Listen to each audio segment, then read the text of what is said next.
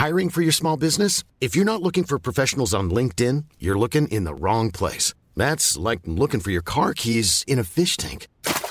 LinkedIn helps you hire professionals you can't find anywhere else, even those who aren't actively searching for a new job but might be open to the perfect role. In a given month, over 70% of LinkedIn users don't even visit other leading job sites. So start looking in the right place. With LinkedIn, you can hire professionals like a professional. Post your free job on linkedin.com slash people today.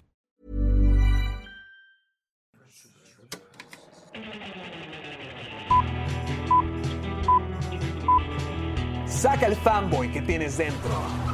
No tengas miedo de enojarte. Esto es el Club de los Amargados.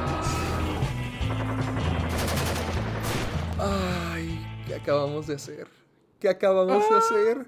O sea, a- a- gente, gente, gente, acabamos de cometer el error, el mejor error, el, el mejor error que acabamos de hacer en toda nuestra Héctor, vida. No, Héctor, espera, espera, espera, espera, espera, espera, espera, espera. No, todavía no lo digas, no, yo tengo la manera... No, no. Iba a decir de que llevamos una hora. O sea, neta. ¿Ya llevamos una hora? empezamos- ya llevamos ¡Ya una hora en llamada, Héctor y una! yo. ¡Madre santa! Em- íbamos a empezar a las 12 y es la 1.07 de la tarde. Nos, nos quedamos platicando de, de demasiadas cosas. Demasiadas cosas. Diles, diles. sí, Ok, ok, ok. Gente, todos los que sean fanáticos del Club de los Amargados tienen que escuchar con atención y escuchen bien claramente, porque algo está a punto de pasar en este programa que nunca creímos que fuera a pasar, que nomás, lo, que nomás escupimos así a ciegas. que Nomás no- hablábamos y decíamos No, no, y no, nunca sucedía. Ajá, nomás éramos un par de habladores. Ahorita Sergio y yo estábamos diciendo, güey, ya, ya es el episodio 98, faltan dos semanas para el 100. ¿Qué vamos a hacer? Entonces Sergio me dijo, ah, ¿por qué no conseguimos a, a nuestro primer invitado? ¿Por qué no conseguimos a nuestro primer invitado que venga para conmemorar este gran episodio? Y yo como que va. Sí, Es que yo quiero que sea, yo quiero que sea un episodio memorable y como no, ya no tengo ideas, dijimos un invitado. Un invitado estaría bien, traer un invitado, que si fulano, que si sutano, que si mangano. Un fulano. ¿Y qué pasó? Un fulano. Bueno, estábamos viendo opciones de que, ay, si le decimos, y si tratamos ah, como la, clásica de siempre, ¿qué? Le decimos a, a leyendas legendarias, a ver si se quieren venir con nosotros. Al cabo podríamos hacerlo en vivo y toda la cosa. No, pero no tenemos el contacto. ah. Y le dije a Sergio, ¿qué te parece? ¿Qué te parece? ¿Qué te parece si le decimos a Jorge de, de Te lo resumo? ¿Qué te parece si... Y obviamente, obviamente, yo grité. Ajá. Porque para los Lo que no sepan, para los veteranos del Club de los Amargados, pues Sergio es el fan, no, eh, no, el fanboy número uno. Un fanboy de te lo resumo, yo lo amo. Llevo años viéndolo. Cuando fuimos a Nueva York me puso a ver videos de Te lo resumo. Claro que sí. Yo a Luisa le introduje, te lo resumo, y cada semana me dice, ay no, te lo resumo. Y luego me dijo que hace poquito fue a Juárez y estaba con un amigo y le mostró, te lo resumo, y ahora el amigo dice, Oh, "Ah, voy a ver sus videos. Como una enfermedad. No, no es una enfermedad, es la cura, es la cura. Pues, pues verás, verás, ah, eh, eh, la cura para nuestro problema y nuestro dilema de que qué íbamos a hacer para el episodio 100, porque yo le dije, mira, le voy a mandar un tweet a te lo resumo, a ver qué pasa. Chicle pega, chicle Ajá, pega. ajá, a ver qué pasa. Tomó tres minutos, gente. Tres minutos para que Jorge contestara y que dijera que sería un honor ser nuestro invitado del Club de los Amargados, episodio 100. Así es. Todavía no está, todavía no es, está confirmado, todavía no está confirmado. Todavía no, sé- to- todavía no están las pláticas. la O sea, literalmente nomás nos dijo pero sería un honor. Sería un honor, pero hasta ahorita todo bien, todo se ve bien. Y yo estoy acá todo desmayado, me acabo de levantar. no, el, ami- el amiguito anda en racha. Sí, no, yo no. Hijo de su pinche madre, no lo puedo creer. No lo puedo creer. Mi ídolo, voy a estar aquí en el Club de los Amargados. Que- Bueno, está confirmado. Eh, Es, vale. el plan. El, plan es que esté aquí Es en el el plan, Club de los plan. Amargados. O sea, ya le mandamos un tweet. Ahorita nos contestó. Le dijimos que si quería ser parte de nuestro episodio número 100 del Club de los Amargados y, les- y nos dijo que sería un honor. Ahorita, después de grabar este programa, le voy a mandar un mensaje diciéndole: ¡Órale! ¡Listo! Ah, y porque ya estuvimos. Ya dijiste. Porque, porque cuando nos contestó Sergio nos dijimos: ¡Madres! ¿Y ahora qué hacemos? ¿Qué, qué- Ah, cuál es que cuál es el le dije, Íbamos a empezar el programa y luego le digo a Héctor, güey, ya te contestó. Me dijo, no mames, te lo resumo. Le dije, güey, ya te contestó. Y nosotros estamos de que, güey, nunca creímos que dijera alguien que sí. Nunca creí. Siempre era puro hablar y hablar y no, nos va a decir que no y nos va a decir que no y no, no creo que sí haga y al parecer ya nos dijeron que sí. Así que ya no hay vuelta atrás. Ya, ya tenemos la planeación de lo que vamos a hacer porque queremos, nuestra intención es que Jorge, de Te lo resumo, no sea el único invitado que vayamos a tener en ese episodio. Ya les diremos después cuando ya tengamos todo un poquito más sólido y tangible. planeado otro invitado, pero ya cuando, sí, cuando sea todo más tangible, que esté un poquito todo más confirmado, menos, menos informal y estos dos vatos que están escuchando todos emocionados, ya les, ya les avisamos. Pero nada más para que sepan, gente. 100 episodios de Sergio lloriqueando y famboyando tomaron para poder traerlo de verdad. Yeah. ¿Quie- ¿Quieres que cuando ya lo tengamos aquí le diga, no, Sergio, te ama, te adora? ¿Quieres que te pinte como un fanboy? No sé, tal vez. ¿Quieres que le diga, no, Se- Sergio, Sergio en todos lados ha estado compartiendo tus videos. Este le estás cumpliendo un sueño. A donde sea que voy, le digo al mundo que te escuche. Que escuche tu voz. La, la voz del profeta Jorge, te lo resumo. Ay, ya cállese, ya cállese. Ah, lambiscón, lambiscón. ¡Ay, qué emoción! Ahí lo tienen, gente, para que se vayan emocionando, porque probablemente en tres semanas, dos semanas, vamos a tener a Jorge. ¿Cómo- cuál, ¿Cuál es el Pinarelo? Sí, creo que sí. Ah, el fanático número uno. Eh, bueno, vamos a tener a Jorge de Te lo resumo aquí. Probablemente, a lo mejor está mal que lo estemos diciendo desde ahorita, debimos haber esperado a, a confirmar con él. Pero Estamos demasiado emocionados. sí, acaba de pasar, o sea, por esto tardamos tanto en grabar. No, más para que lo sepan, cosas intensas se vienen en el futuro. Así es, así que. Hijo de su madre, güey. No lo puedo creer. No puedo creer, entonces llevamos una hora platicando y nunca habías comido hasta este momento, hasta apenas ahorita dijiste, no, pues sí, estaría bueno empezar a ahorita me tragar. trago comida. Ay, va pues, señores. Damas y caballeros, bienvenidos al Club de los Amargados, episodio 98. Dos episodios más para llegar al 100. Bienvenidos a ese lugar donde semana tras semana, ustedes desde, directamente desde su carro, desde la comunidad de sus gimnasios, desde la belleza de que es limpiar el piso de su casita, ustedes nos están escuchando hablar de temas de cine, películas, estrenos, trailers, eh, estupideces, divagaciones, impuestos, teorías, fantasmas y un montón de cosas más. Un chingo de cosas. Yo les presento. Ay, ya iba a decir lo que me dijiste que no dijera. No, güey, no digas eso. Eso no, Ah, no digas porque. Sí, sí, sí, sí. Eh, Luego les contamos. O sea, voy a actuar en una película, pero no puedo decir de qué, ni en qué, ni con quién. No. Héctor sí sabe, pero le dije que no lo dije. Que no lo Bueno, bueno, bueno, bueno. Eh, con- mejor dejémoslo ahí. Eh, yo voy a presentarles al secreto, al eh, confidencial, al fanboy en persona, Sergio Muñoz. Y yo, aquí les presento al, al futuro abuelo Héctor Portillo. Gracias por hacer referencia a lo que acabas la- de ver. la- la Para la gente que no sepa, mi inició- perrita Sara está llamada- embarazada y va a tener perritos. Si quieren darles un hogar, échenme la mano. La llamada de hecho inició con eso. Conmigo diciéndole a Héctor, güey, Sara está embarazada, qué pedo. Ah, pues es cierto. En el podcast conocen un frigo a Sara y a Coco. Si ya los han escuchado, si ya han sido parte de. De hecho, sí. No, en entiendo cuando. cómo es que estuvimos hablando una hora y te esperaste a que el podcast comenzara como que ahora sí ya puedo desayunar. No, güey. Luisa llegó con comida justo cuando empezamos. güey. Bueno, muchas gracias. Ya, ya, se la saben. Utilicen el hashtag Soy Amargado para poder compartirnos todo lo que tengan que decirnos a Sergio y a mí, para poder compartirlos en redes sociales, para que sean parte de esta conversación. Utilicen el hashtag Soy Amargado para celebrar, para meterle presión a, a- a Jorge de Te lo resumo. Pongan, pongan en Twitter, pongan, en- pongan en Twitter hashtag Soy Amargado. No puedo esperar a ver a Jorge o a Te lo resumo en el Club de los Amargados en dos semanas. A- así hagamos una cuenta regresiva. Vamos a meterle más estrés para que cuando ya esté aquí con nosotros nos odie. Oh, no mames, como quiero que me odie. Voy a terminar como, como George con Oprah. ¡Acabo de atropellar a Te lo ¡Te lo resumo! resumo! Estaría buenísimo, gente. Ya saben qué hacer. Ayúdenme a avergonzar a Sergio. Vamos a ser los papás de Sergio en esta ocasión. Cada vez que pienso en esa situación de, de Drake y Josh, digo, no mames, imagínate qué tan mala suerte has de tener como para atropellar a tu ídolo. ¡Qué horrible! Ah, ¿Nunca has tenido un encuentro malo con algún famoso? No.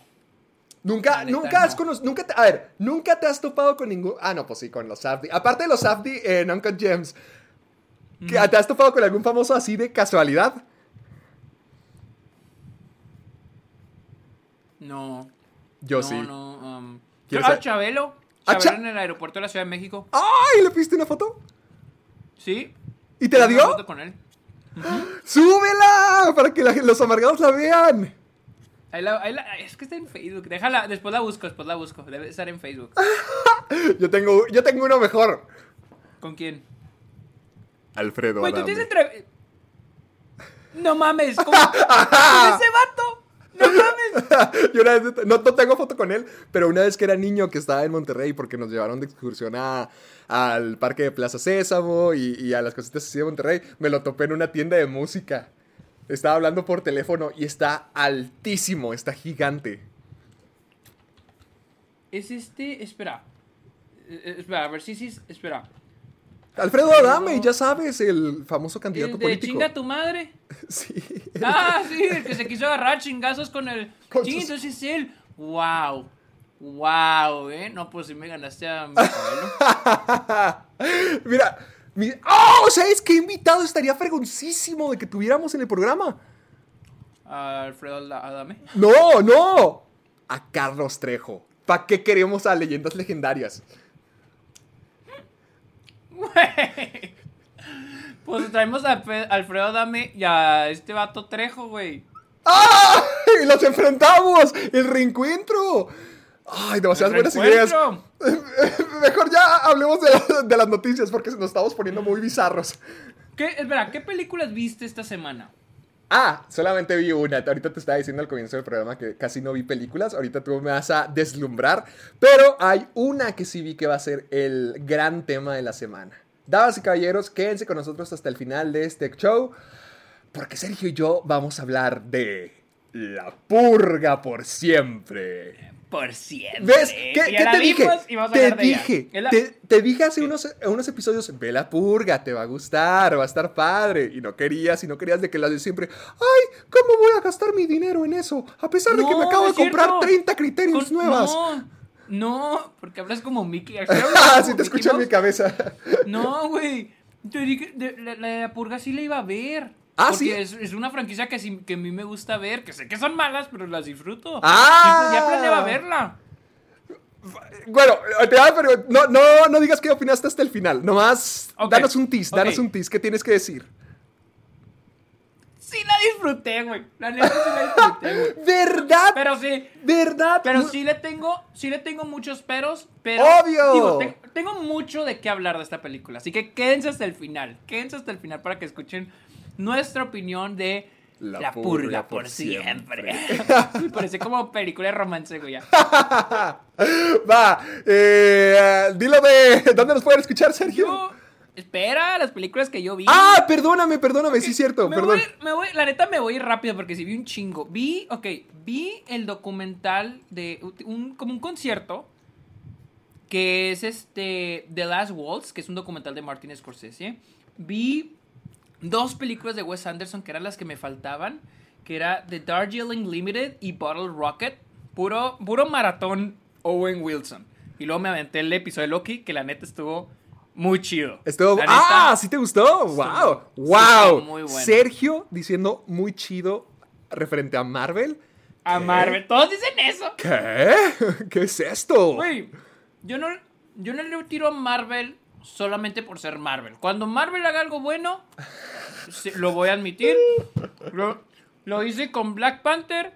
Ahorita lo hago con Loki. eh, ese episodio estuvo muy chido. La ¿Por qué te gustó tanto? me ¿Qué- quito el e- ese sí lo vi, ¿qué te gustó de eso? Siento que estuvo muy bien escrito. Siento que estuvo muy bien escrito. Siento que no es un episodio de. Es que siento, por ejemplo. Por ejemplo, WandaVision lo que me molestaba era de que había mucho relleno.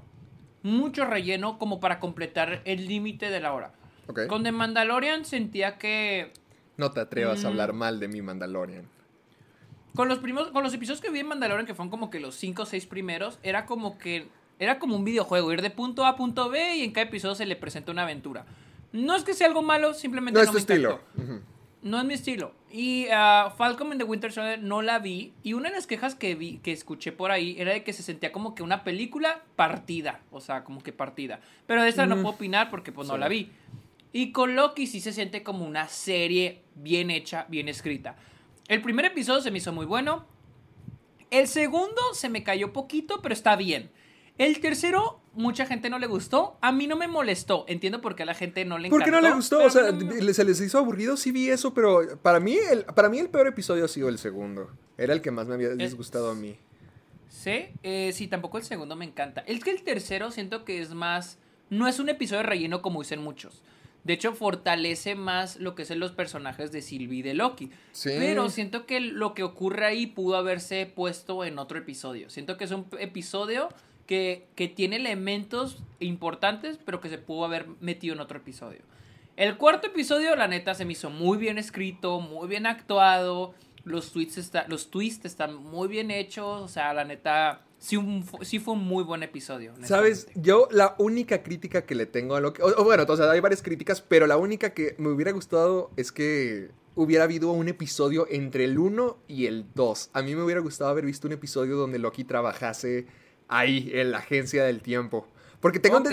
Porque mucha gente me dijo que, ah, pro- probablemente pasaron meses y de que se acostumbraron a trabajar. Porque es que la, la serie está muy padre, a mí me gusta mucho y se me hace muy, muy, muy padre, se me hace muy bien escrita. La única parte que siento que está apresurada es la amistad entre Mobius y Loki. Porque en el primer episodio se vuelven amigos o compañeros o vamos a trabajar juntos. Y en el segundo es cuando lo traiciona. Y ahorita, por ejemplo, en el cuarto se me hizo muy exagerado como Owen Wilson estaba de que no, eres un maldito, no, me dejaste, no, eres un engañoso, no, chalalala. Siento que, o sea, está padre, o sea, sí entiendo que lleguen a esa conclusión. Pero creo que un episodio extra de Loki trabaja. A lo mejor hasta, a, a lo mejor hasta se hubieran beneficiado así con un episodio de relleno de ver a Loki ahí dentro de la agencia para que conectáramos con las otras personas. Porque, por ejemplo, me gusta Loki, me gusta Sylvie, me gusta Mobius, eh, pero... Por ejemplo, eh, B15 siento que no, no ha tenido tanta importancia, o incluso la que probablemente sea la villana, Rabona, la, la principal de la Agencia del Tiempo. Sí, yo siento que si hubiéramos tenido esa oportunidad para ver cómo... De conocerlos era- más. Ajá, de, de ver cómo era el sistema burocrático, o sea, de ver cómo era estar ahí, quiénes eran ellos. Porque, por ejemplo, en el cuarto episodio a mí se me hizo, me cayó bien gorda Rabona, que es la, la intención de la serie. Y, y también la parte donde B15 dice, ay, me veía feliz, ay, sí se me hizo, uy, así como que de golpe. Y sobre todo la revelación de que ya finalmente se den cuenta de que son variantes todos los de la TVA. Creo que hubiera estado padre ya haber- conocido a los de la TVA, haber conocido a esa gente, encariñarte con ellos. Como para encaer. Ah, ok. sí. Ajá, porque, porque Mobius sí se me hace así como que me traicionaste, o sea, se me hace muy exagerado. Y si hubiera visto esa oportunidad donde se volvieron compañeros, amigos, amigos de trabajo, siento que hubiera estado mejor desde la pérdida hasta, hasta la- su, su relación en sí. Para mí es lo único que, que siento un poquito apresurado, es lo único que me ha fallado de Loki, pero sí está perra y sí me gustó. ¿Qué, qué Sí, opinaste de Richard E. Grant? Digo, pues sale nomás unos Pero segundos, del trajecito, o sea, o sea, ¿qué sentiste de ver a Richard E. Grant con el trajecito clásico? O sea, está, está bien, o sea, me gusta o sea, en qué dirección va. Te digo, los perso Creo que mi mayor punto de esta serie son los personajes. Sí, cierto que pueden haberle metido un episodio donde conozcamos más a los personajes este, de la TVA. Pero si me. Si todos los personajes se me han hecho muy buenos. Muy buenos personajes. La neta, sí me está gustando mucho la serie. Y luego, güey, vi Step Brothers. ¿Has visto Step Brothers? Ah, sí vi que le diste una pésima calificación. Ay, la neta sí está bien mala, güey. Yo pensé que sí iba a estar- yo pensé que iba a ser una comedia como 21 Jump Street. Es, de las... que están- Desde los clásicos de Will Ferrell, yo pensé que iba a ser una de las Pues sí, pero buenas. no, sí está mala. La neta, mira, sí se me sacó algunas risas. La neta, la comedia sí está buena. Pero la historia está bien pendeja, no tiene nada de sentido. Pues la fluidez y todo, o sea, no, no, o sea. Pero, pero como sí me dio risa, dije, bueno. Le está chance. bien, la- le doy chance. Lo vi. Fíjate, vi que las películas de, de Will Ferrell a mí casi no me gustan. Porque, por no ejemplo. te gustan. No, Sí ¿cómo se llama la de. Ay, la de. eh, Ron Burgundy. la- las de donde es periodista. Ah, el reporte, no, el este, de Anchorman. Anchorman, Anchorman, no me gusta. Vi la dos y se me hizo muy tonta. Eurovisión, escuché que es sí una me de las la primera. peores películas que tiene. Vi la de Tallahassee Nights, la donde son corredores de, ca- de carreras y se me hizo Ah, un poco tonta. Se me hizo un poco tonta a mí. No, no me encantó, no me encantó, no me encantó. Pero también como guerras de papás. La, creo que las únicas que no he visto, que sí son las que tengo que ver, es la de Elf y la de The Other Guys. La única que así sí me, me encanta de, de Will Ferrell es Blaze of Glory. La malísima. Está Oh, horrible. no, ma. A mí se hace, está cagadísima. Pero Mira, ándale, pero está ¿cuál- bien graciosa. A mí me The, encanta esa The película. Other Guys, The Other Guys no la he visto. ¿Cuál fue la otra que dijiste? Eh, Elf. No, a ti te encanta Elf. Elf está muy buena. Muy buena. Pero porque, pero te digo, porque funciona la dirección y de John Favreau. Sí. Incluso muchos consideran esa la mejor película de John Favreau. ¿La sí de está Elf? muy Wow. buena. Sí, está muy buena la de Elf. Y luego, ¿no has visto Semi Pro? No, ¿cuál es esa? Donde es un jugador de básquet, güey. Está, esa está, está bien, güey. No, no he ¿Qué te iba a decir? De que tampoco me gusta, pero ahora que lo pienso, sí disfruto algunas de sus películas. Pero sí entiendo por qué hay gente que no le gusta Will Ferrell. Sí, o sea, no que lo odie, pero sí es como que, ay, la mayoría de las películas que he visto de él no me han gustado. Hasta me gustan las, algunas malas de él, como el remake de Hechizada o, o la que tengo de Mm, Blaze no Glory. Sí, ah, ¿qué más sale? No sé, es que tenía alguna... A la otra vez estaba viendo más extraño que la ficción, con Emma Thompson. ¿Sí, ¿sí Ok. sabes de qué trata? No me acuerdo, me suena. Hazte cuenta, es que Emma Thompson es una escritora y, y obviamente está trabajando en su siguiente novela, pero eh, Will Ferrell es como que el protagonista de esa novela y él tiene una vida normal, o sea, él se está lavando, él se levanta, se lava los dientes, se prepara para ir a trabajar, pero él empieza a escuchar a la narradora, o sea, a- eh, empieza a escuchar a Emma Thompson en su cabeza y, y ella va escribiendo su historia y él está como que, madres, no, ¿por qué? ¿Por qué? No, porque me estoy volviendo loco o qué pasa. Está padre, está cool. Me suena, pero no, no. No, o sea, definitivamente no lo he visto, pero sí me suena. Yo, te digo, vi otras, vi una que se llama Girlfriends, vi un cortometraje que se llama La YT, vi Sola, la nueva de 24. Sí me gustó, pero. Pero... Dilo, dilo todo. encantó. No, no me encantó. Sola, ¿de qué trata Sola? Es de una chica que conoce a otra chica y le invita a ir a un strip club a bailar para hacer dinero. Sí, fuga, van y todo, ¿no? Después le dice, vámonos a Florida porque allá hay más strip clubs y la chingada. Arre, pues. Pero después, pues se van de good road trips, se van con otros dos güeyes. Uno es el novio de la otra chica y luego se van con otro güey. Y empiezan a pasar un chingo de pendejadas. Está padre. Mi problema es el final. Es muy anticlimático. No tiene una resolución, no tiene una conclusión, no tiene un clímax, no. No, de repente se acaba la película. O sea, de repente créditos. Ya, se acabó. Y te Mm. quedas. Ya nada, o sea, como que te quedas con ganas de ver qué pasa, qué más, a dónde llevan las cosas, ¿no? Eso, fue lo único. Ya está a mí también mi opinión en está ok de sola. y luego vi The Purge, que vamos a hablar ahorita de ella. Vi No Sudden Move de la nueva de Soderbergh, que está en HBO Max. No sé si está en HBO Ah, Max la de. Julia Fox. Sí, la película, te digo, sí está chida. Pero Julia Fox. Julia Fox es de los únicos peros que le tengo. a esa película. Oh, no, ¿qué tal actúa? Actúa bien, pero ella se siente miscast. O sea, no, no. No, ella no está. No es el personaje correcto, no es la actriz correcta, porque cada vez que habla se siente como fuera de la época. Ok. No sé si me voy a entender. Ok, ajá. O sea, está, se siente fuera de la época. Es mi único pero, casi no tiene tiempo en pantalla. Ah, está muy chida, pero sí me perdí. O sea, sí tienes que ponerle un chingo de atención porque en cualquier momento te- se te puede ir el hilo de la película, de la historia. O sea, sí le tienes que poner atención. Pero sí la disfruté. Va, va, y va. luego vimos, Luis y una película porque Criterion metió una colección de películas animadas de arte. Y vimos una que se llama Belano- Belladonna of, of Sadness. Y trata la historia de esta chica que le vende su alma al diablo. O sea, el- creo que el diablo la viola y luego le vende el alma al diablo y lo empieza a tener poderes y etcétera, etcétera. Pasan un chingo de cosas. Pero está bien chingona. Por el modo en que te presentan la película, la animación y todo eso, está muy, muy buena, pero está muy fumada. Está bien fumada la pinche película, pero está muy chida.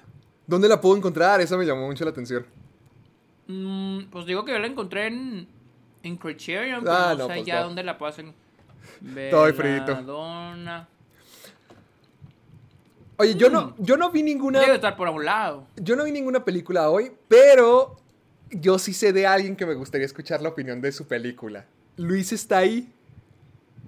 No, no está aquí. Ah. Está ahí en la cocina. ¿Por qué? Ah, yo, tráela, tráela, porque quisiera escuchar cuál fue su opinión de ay, esta película Ghibli, la de las brujas. ¿Cuál? La, la primera película CGI de Estudios Ghibli. Ah, Luisa la vio. A ver, sí es cierto. Déjame, déjame, déjame la traigo. Espérenme, ahí sáqueles plática, los escuchas. Ay, no, eh, ahorita ponemos. pa- co- hacemos corte aquí.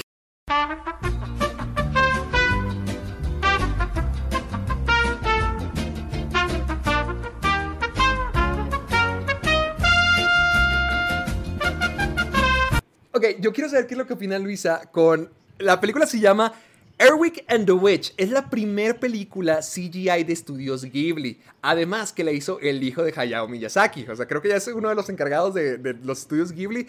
Y he escuchado que está haciendo una porquería de trabajo. No he visto a nadie que le dé más de dos estrellas en, en Letterboxd. O sea, todo el mundo está diciendo que esto está gachísimo. Hazte cuenta, los que yo sigo en Letterboxd, a todos le dieron una estrella y Luisa fue la única en darle media estrella. Quiero saber qué... ¿Me diste media acuerdo. culera? O sea, Quiero tú- o saber sea, qué tú- ocurrió.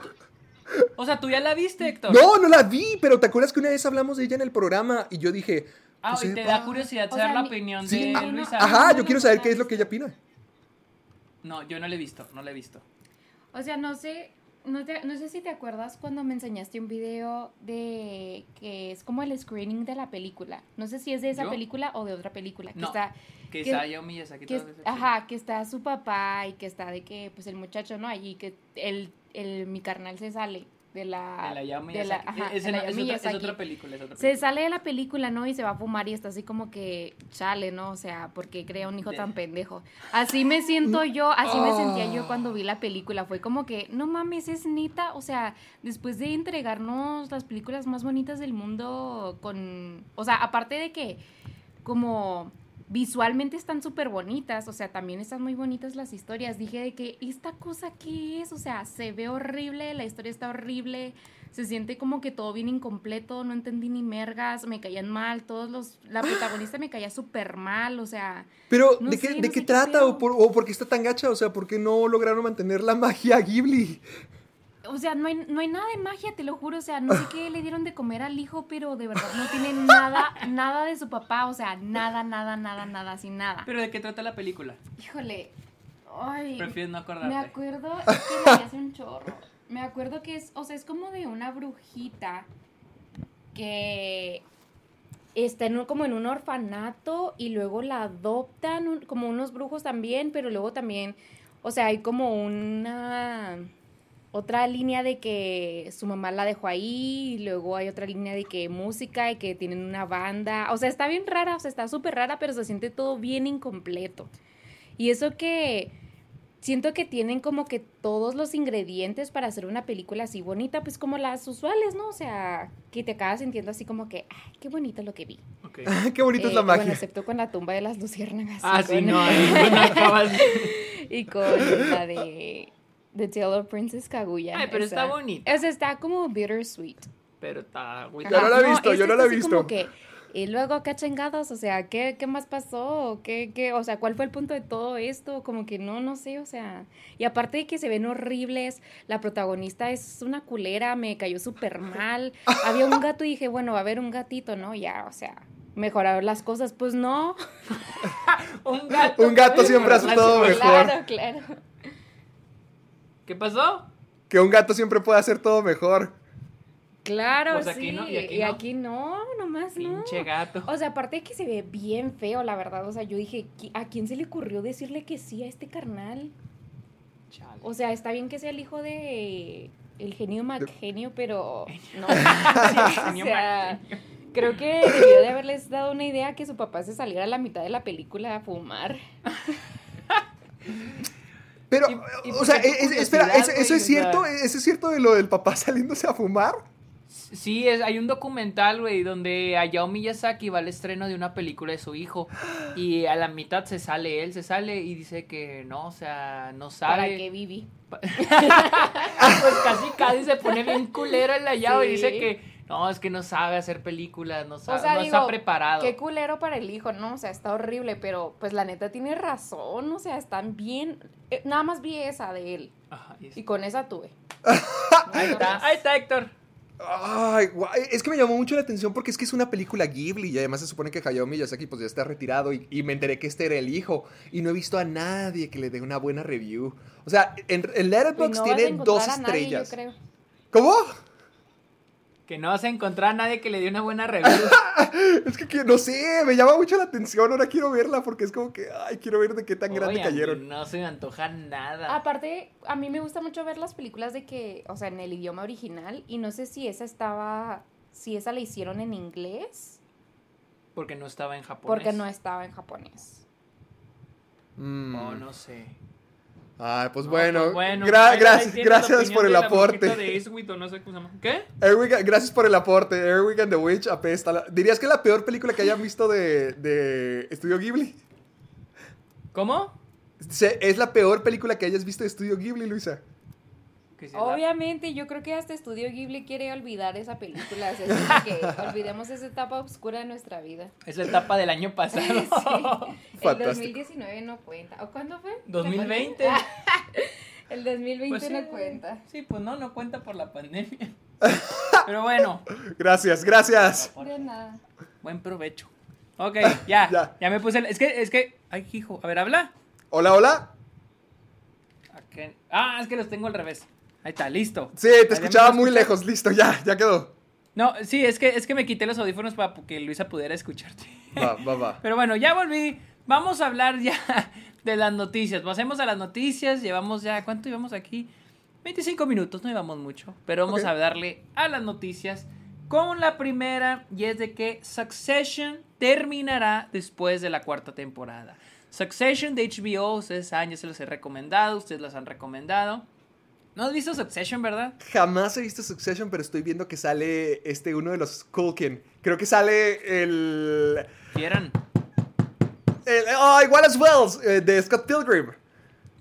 Ah, sí, sí, este Kieran Culkin. Sí, Kieran Culkin, ese, era Kieran Culkin.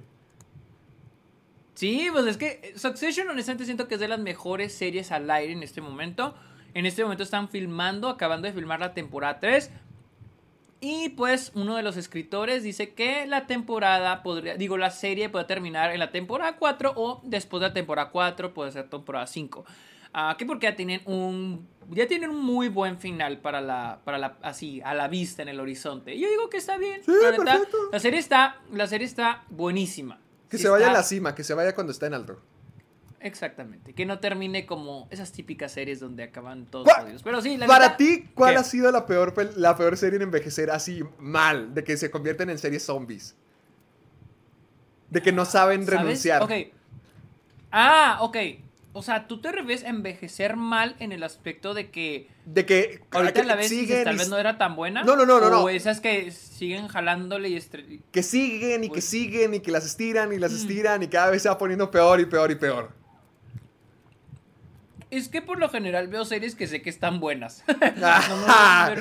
No te- serie por eso, nunca ha habido ninguna que te haya decepcionado. Por ejemplo, yo escuché que la gente odió Westworld 3. No la he visto. No he visto Westworld. Cositas así que vayan en decaída, en picada. Por ejemplo, para mí, o sea, hay muchas comedias. Para mí todas las comedias que veo siempre les ocurre, pero para mí la peor de todas es la teoría del Big Bang. Ah, sí. Pues es que no me ha tocado ver una serie que vaya en decadencia.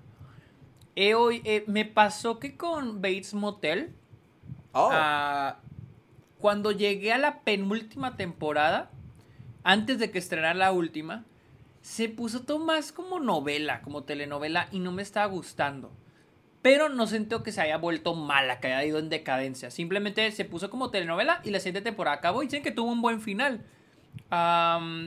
Pero es la única que se me ocurre y ni siquiera creo que esté al nivel de, por ejemplo, The Walking Dead o Grey's Anatomy Ah, o The ay, Big Bang sí Theory. es cierto. The ¿Sabes qué mató de Walking Dead? El relleno. Que es, eh, precisa justamente eso, que la estaban estirando y estirando y estirando. Y eso fue lo que la terminó matando. Sí, pero a mí nunca, digo, a mí nunca me ha tocado ver una serie que... Porque si sé que está mala, ya no la veo. O sea, si sé que está mala, no la veo. Por ejemplo, Game of Thrones... No... Lo gracioso con Game of Thrones es que la acabaron fuera de tiempo. O sea, siento que de- todavía quedaba más que estirarle. Apresuraron el final. A diferencia de otras series que estiran y estiran, aquí apachurraron. Sí. En la, en la octava temporada hubo, había cosas que si güey, esto puede haber, era para otras dos, tres temporadas y lo apres- apresuraron en la última temporada.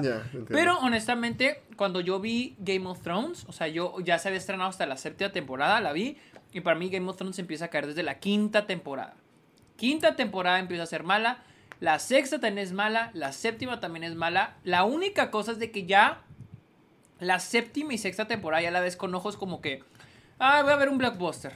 Como cuando ves una película blockbuster que no esperas, no esperas calidad, nomás esperas que te Pasártela entretenga. padre. Sí. Sí, pasártela padre. Así yo veí la sexta- séptima temporada de Game of Thrones. Probablemente hay fans que me van a matar por lo que dije, porque sé que hay gente que ama la sexta y séptima temporada, pero yo cuando la vi dije, es que esta, peli esta serie ya va sin dirección, ya va sin rumbo, no sabe lo que está haciendo, y ya es más como para impresionar, que tenga escenas fuertes de acción y momentos bien... Como, como la batalla de los bastardos, Sí. como la destrucción de no sé qué chingas que es en la en el final de la sexta temporada, creo. En la, la- séptima en la séptima, que es lo del dragón. Que son momentos muy memorables. Es no mames, qué chingón. Pero nomás funciona para el momento. Que es así, como los blockbusters, como las películas de Marvel, que es, ah, en el momento te entretienen un chingo, pero ya no, no aporta mucho a, lo que era Game of Thrones. Y digo, soy alguien que vio las... O sea, obviamente si la ves de que cada, anualmente, mientras se vayan estrenando, no te das cuenta, pero cuando la ves así toda seguida, sí te das cuenta de la decadencia, Sí. cómo va cayendo la serie. La cuarta temporada, es así, mis respetos, es la mejor temporada de Game of Thrones. Fíjate que no hay nada peor que ver una serie completa, así que ya está terminada de principio a fin, porque puedes tú precisamente poner en la línea del tiempo donde todo se va para abajo. Así me ha tocado con todas. Así, viendo The Office, Modern Family, fácil me ha tocado con todas. Y me hace- se me hace muy triste ver cómo los personajes iban creciendo tan padre. Y hay un punto donde, ¡pam! Todo se va para abajo. Es lo peor, lo peor que he hecho. Mm. Y por ejemplo, mi roomie Fernando es fan de Game of Thrones. Entonces, cuando yo empecé a vivir con él, se había estrenado la sexta temporada. Y era de que, no mames, que está bien chingona. Y le dije, ¿te gusta Breaking Bad? Sí, güey, pero se me gusta un poquito más Game of Thrones. Pues. Yo en ese entonces me gustaba mucho Game of, digo Breaking Bad. Dice, estás bien pendejo, pero no le decía, pero. no te creas, no. O sea, jugando, porque no había, no puedo, no podía criticar Game of Thrones porque no lo había visto. Pero era que, no mames, que está bien chingona, bien chingona. Se estrena la septim- séptima temporada. No, es que está bien chingona, bien chingona. Y cuando yo veo Game of Thrones, el año que se estrena la octava temporada, noto que a partir de la quinta se empieza a caer. Pero yo, yo estoy que verga, pero ¿por qué nunca nadie ha dicho esto? O sea, ¿por qué nunca nadie ha criticado la quinta temporada? Y ya con el tiempo noto que más y más gente ha criticado la quinta temporada y lo que se cae a partir de la quinta temporada. Es que era el Más momento donde todavía gente. tenían chance, era el momento donde todavía eran muy reconocidos, como que nadie tenía el Ajá. tiempo para, para aceptar la realidad de las cosas. Para, no, y, y para criticar, y luego yo siento que si hablas mal de Game of Thrones, aguas, hijo de tu puta madre. O sea, sí, güey. O sea, y ahorita que ya nadie, casi a nadie le gustó el fin, la octava temporada, es como que está permitido hablar mal de Game of Thrones. o sea, ya, está, ya te es permitido criticarla. Mm, qué belleza, qué desgracia. Sí, así es la vida. Pero vamos con la siguiente noticia. Y es que Alejandro González Iñárritu ya está filmando su nueva película Limbo. Así reporta el Universal. Limbo. ¿Qué se trata? Ay, disculpen, estoy pasando. Dios mío, ni siquiera porque estás hablando tú. Ahí está ya. Ah, eh, Limbo sigue la historia, mira, dice, pasar más de- es lo que reporta el Universal y es de que esta película creo que trata la historia de este de la batalla del castillo Chapultepec, de la, ba- de la batalla entre Estados Unidos y México, que fue parte, creo, de no sé si es parte lo del, de lo de los niños héroes, ¿no? No es. La, Sí, dice, la no, batalla del porque 13 de septiembre sí. de 1847 entre los ejércitos mexicano y estadounidense para su nueva cinta Limbo. Niño- estoy, No sé. Estoy buscando 13 de No septiembre, sé. Niños Héroes. Sí, se supone que es donde, este, donde pasó todo lo de los Niños Héroes, el 13 de septiembre de No, no. 1847. Ah, ok, pero los niños héroes no existen. ¿Qué? ¿Qué? Pero si esa es la nueva película, al parecer estuvieron filmando hace unas semanas ahí, este, reconstruyeron lo que es la torre, eh, que es el, este, la torre del Alcázar, conocida como Caballero Alto, la reconstruyeron, hicieron una réplica, y ahí, este, estuvieron filmando el diseño de producción eh, por Eugenio Caballero de Roma y el, y laberinto del fauno estuvo, estuvo a cargo por parte de él. Y no hay, no hay fecha de cuándo pueda este. de cuándo se vaya a estrenar. Yo creo que se va a estrenar el siguiente año. Yo creo que va a estar fantástica. A mí siempre me encanta cuando Sí. Habla de, de México. A mí, yo, yo me va a ver bien básico, ya sé, pero yo amo Amores Perros. Y sobre todo también, fíjate, amo también Babel. Y cómo habla de, de todas las culturas. Sé que muchos la han criticado, de hecho, su forma de interpretar la cultura de cada país. Pero al mismo tiempo siento que, o sea, tratar de sacar una copia exacta de cada cultura siendo uno mexicano, a pesar de que haya vivido en todos esos países, pues siempre va a ser imposible. Pero a mí me encanta cómo refleja ese aspecto de la cultura. Como que al, al menos, si no es, si no la logra reflejarla como es, como en Amores Perros, que yo, yo al ver Amores Perros siento México. Al menos te haces una idea, te, te logra crear un mundo muy padre y muy distante al tuyo. Entonces me gusta mucho cómo siempre Iñárritu ha manejado la cultura. Y si esto se trata de Estados Unidos contra México, perfecto. Yo, yo, yo quisiera ver eso. Sí, tengo ganas de ver Babel otra vez. Hace años que no la veo. Me gustaría volverla a ver. Ah, yo digo Y que sí, te va a seguir gustando. Es que disfruto mucho eso, como que ver lo mexicano. O sea, yo disfruté tanto ver Roma. O sea, un chingo ver Roma. Sí. Y me gusta ver. No, no lo típico, las comedias románticas, sino lo que. Lo, lo- o sea, lo que sí es mexicano. O sea, no películas que tratan de ser algo gringo. Porque a veces siento que las, las comedias románticas tratan de ser. Mm, sí, películas sí gringas. Está- sí, imitan la, la fórmula de rom- comedia romántica americana, donde todos son... Creo que no me acuerdo quién lo decía, pero sí ha- hablaban de, de cómo a veces las películas, la- las comedias románticas mexicanas siempre reflejan la realidad de un grupo muy selecto dentro de la Ciudad de México. Ajá. Cómo se supone que siempre reflejan al güerito, al de clase media alta, que tiene una que está buscando su oportunidad en el amor. Cuando pues siento que México tiene otras historias que contar aparte de eso. No dudo que sí pase, obviamente hay gente así, pero no siento que sea lo primero que uno llegue a pensar cuando dice, "Ah, este es este es el sentimiento, el sabor mexicano." Entonces, para mí está perfecto. Por ejemplo, yo amo Güeros por una razón. A mí Güeros se me hace también que Alonso Riva Palacios si logra además de proyectar la juventud y cómo se supone que es este tiempo cuando sales de la universidad y te estás convirtiendo en adulto, todo eso, siento que lo hace muy padre a través de la Ciudad de México. A mí, a mí me pareció algo fantástico. Siempre que, siempre que alguien, que siempre que un buen director sí habla de México o tiene México en sus películas, a mí me fascina porque es algo que a mí me emociona mucho ver en, en cualquier cine. Mi cultura bien reflejada, sen- sentir que estoy viendo algo que yo mismo conozco, las historias que a mí me llegaran a ocurrir o, el círculo de historias en las que yo estoy.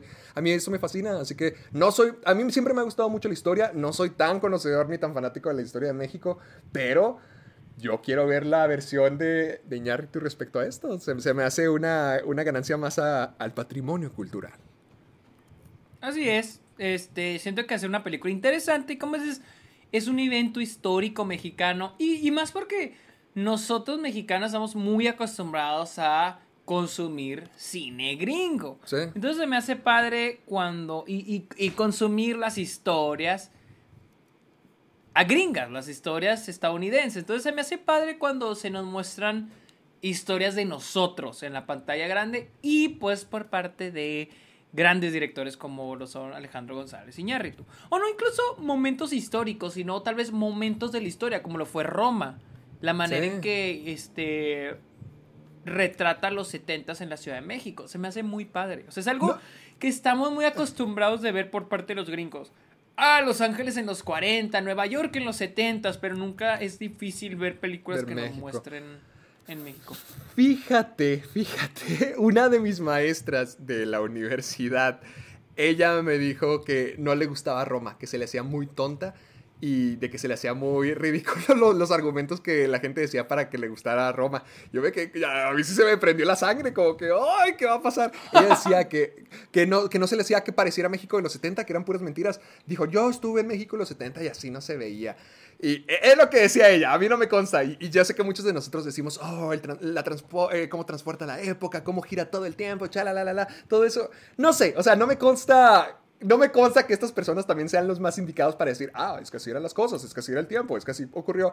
No, pero si te logran transportar a otro periodo, si logran hacer que ese universo que ellos mismos están, si logran que, sus, que en Roma eh, el, Alfo- el México de los 70 de Alfonso Cuarón se sienta como eso, como el México de Alfonso Cuarón, por mí está bien. O sea, con que logren darle la credibilidad y la, tangibilidad a este mundo de que se sienta como que, sí, ¿sabes que Sí podría ser. O yo al ver Babel de que, ay, a lo mejor así es la vida en China, a lo mejor así es la vida en Tokio, a lo mejor así es la vida en, en México, en Estados Unidos, en todas las naciones que hay. O sea, por mí eso está bien. A mí, a mí me encanta ver eso. No, luego también como que la idea de descalificar una película solo porque así no era en los 70s es como que, güey, hay más cosas, hay una historia, actuaciones, dirección, hay más cosas que solo, ay, no parece los 70s, mala película. O sea, no mames. bueno, qué bueno que ya me estoy graduando. Bueno, vamos a la siguiente noticia y es de que aquí con las noticias de estos malportados, Kyle Macy, Macy, Kyle ¡No! Macy, el morrito que salía, el morrito que salía en en Stan Raver y Cory en la Casa Blanca. El mejor anime de todos los tiempos. No mames. Fue arrestado, ha sido acusado, no arrestado, ha sido acusado Ah. por eh, com- comunicación inmoral con menores. Eh, ¡No! la- como, cargo- como Drake. El cargo se dio, creo que ese es poquito peor. El Ay. cargo se dio el 14 de junio, eh, pero él fue demandado en el 2019 por eh, mandar, allegedly, mandar fotos explícitas, Sí. textos y videos a una niña de 13 años. Sí, escuché de eso, sí, sí lo escuché. Tan cabrones estos vatos, güey. No mames. Pero es fea, o sea, no, no está confirmado, no está confirmado. Pues tiene los cargos, o sea, hasta que a qué horas quieres que lo confirme. Eh, eh, o, sea, Ah. mm, o sea, tiene los cargos, o sea, ya, no- ya lo arrestaron y todo. Dice, a ver, watch it.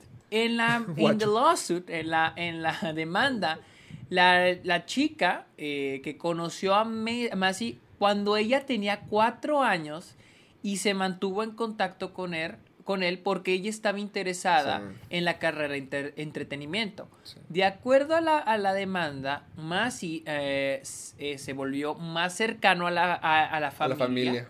de ella e indicó ah, de que ella se debería mudar de Seattle a Los Ángeles para vivir con él y con su novia en Los Ángeles, a la novia de él. La chica y su mamá... eh, Eh, la- chica y su mamá des- decían, Dijeron en- que él- dijeron que en la, en la demanda que él se manejaba a sí mismo como una figura paterna Una- para la niña. para ella. Y, eh, y el contacto aumentó en noviembre del 2018 ah, después de que la chica, la niña, indicada de que indicara de que ella estaba interesada en el rol del, eh, del reinicio de Cory en la Casa Blanca. Al ¿Iba, parecer iba a haber un reinicio? Pues al que dice que iba a ¡Ay, yo un hubiera querido ver eso! Pues ya no va a haber. Ahora él fuera el un mes presidente. des- Un mes después, Massey este, requirió, le pidió a la chica, a una amiga de la chica, el Snapchat de ella y, y después le mandó numerosas, numerosos textos, eh, imágenes y videos explícitos. Dice, la demanda eh, está demanda eh, la chica está demandando a Massey por al menos 1.5 millones de dólares. Vaya. ¿Qué no se controlan? No, yo, yo, yo no sé, o sea, hasta que ya salga, que diga, no, pues sí, sí lo hizo, como, como Drake, que ya se declaró culpable, y sí es como que, "Ah, Drake. O sea, yo, yo no voy a decir nada. Solo digo que Cory en la Casa Blanca me gusta mucho. Que qué tristeza que acabo de ver esta Raven. Que espero que todo salga bien para la persona que se merezca que le salgan las cosas bien. Y ahí vemos al rato. Pero ¿Qué, qué, qué onda con el sistema de Disney, eh? Como que eh, esto de hacer estrellas de Disney no estaba tan padre, tan bonito para todos. Las estrellas infantiles de la televisión. Y hablando de malportados, James Otro. Franco va a pagar 2.2 más de 2.2 millones de dólares para arreglar, resolver ya la, este, las acusaciones que tiene en su contra de acoso sexual.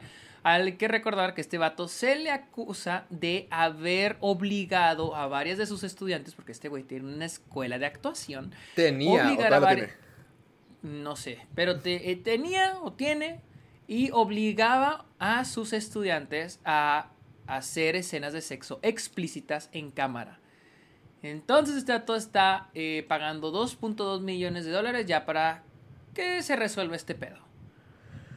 Chale, güey. Que no, este es- sí lo había oído. De este Este- sí lo había oído. este sí lo- este sí.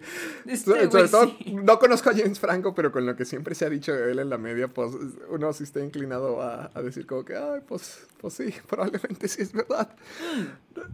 No sé, Y yo con sí... Seth Rogen, y con Seth Rogen ya Sí. separándose Sí, de o él, sea, es como que. mm, Sí, sí, sí, sí, o sea, se desasoció de una manera muy elegante, o sea, no dijo adiós, lo hizo, no dijo, ¿sabes qué? Yo mejor me retiro, entonces siento, Ay, siento, que, siento que él podría saber. Por ejemplo, la otra vez estaba viendo a Joe Rogan, estaba viendo que entrevistó a Quentin Tarantino, que lo tenía como invitado, Ajá. y le preguntó por Harvey Weinstein, sí le dijo de que, pues, cómo estaba la cosa.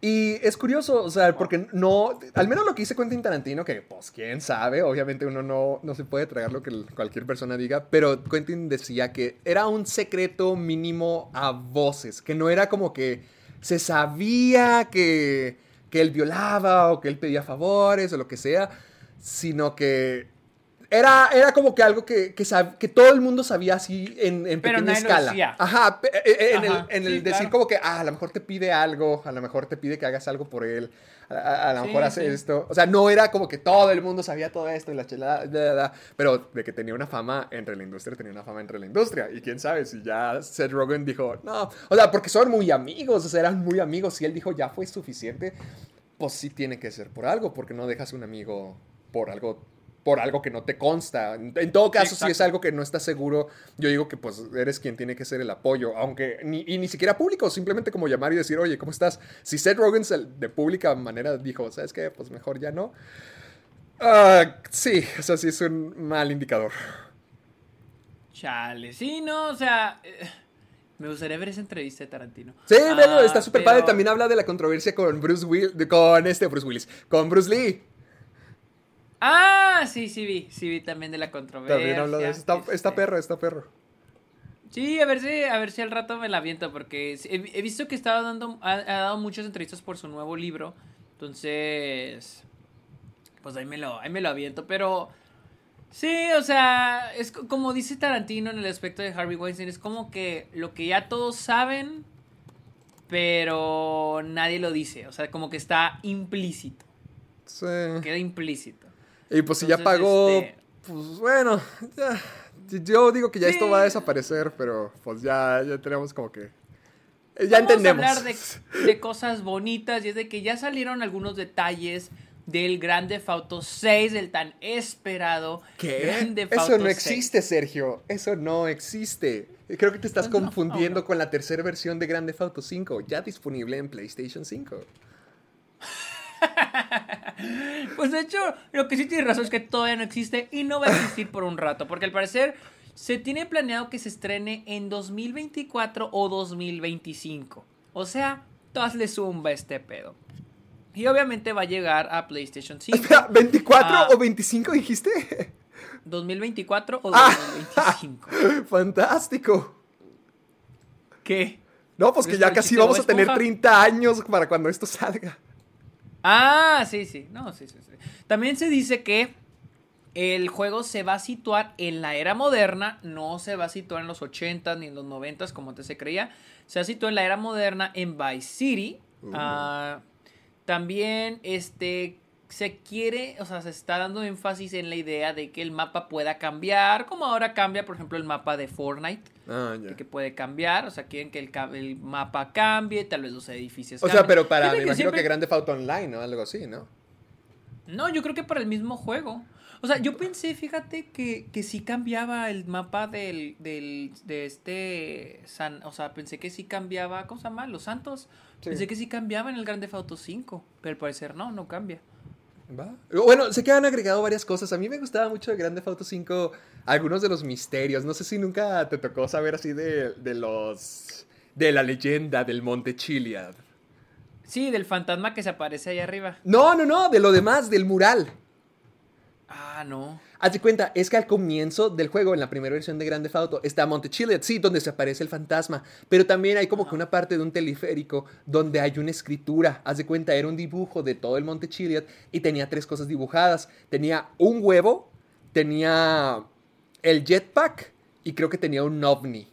Entonces, to- todos dijeron, pues, ¿qué es esto? ¿Por ¿Qué significa esto? Porque esto está aquí. Y nunca lo dijeron. O sea, pasaron años y nunca lo dijeron. Y entonces le fueron agregando cosas. Te digo, lo que decías de cambiar el mapa, fueron cambiando el mapa hasta que poco a poco ese, ese, ese misterio se fue resolviendo. Entonces yo sí pensé que le habían estado cambiando así cositas dentro de la historia. Pero estaría padre, o sea, ver una ciudad siempre cambiante o modificarla, por ejemplo, al estilo de eh, Spider-Man, que el juego de PlayStation 4 de Spider-Man es en Nueva York, pero el de Miles Morales es de Navidad.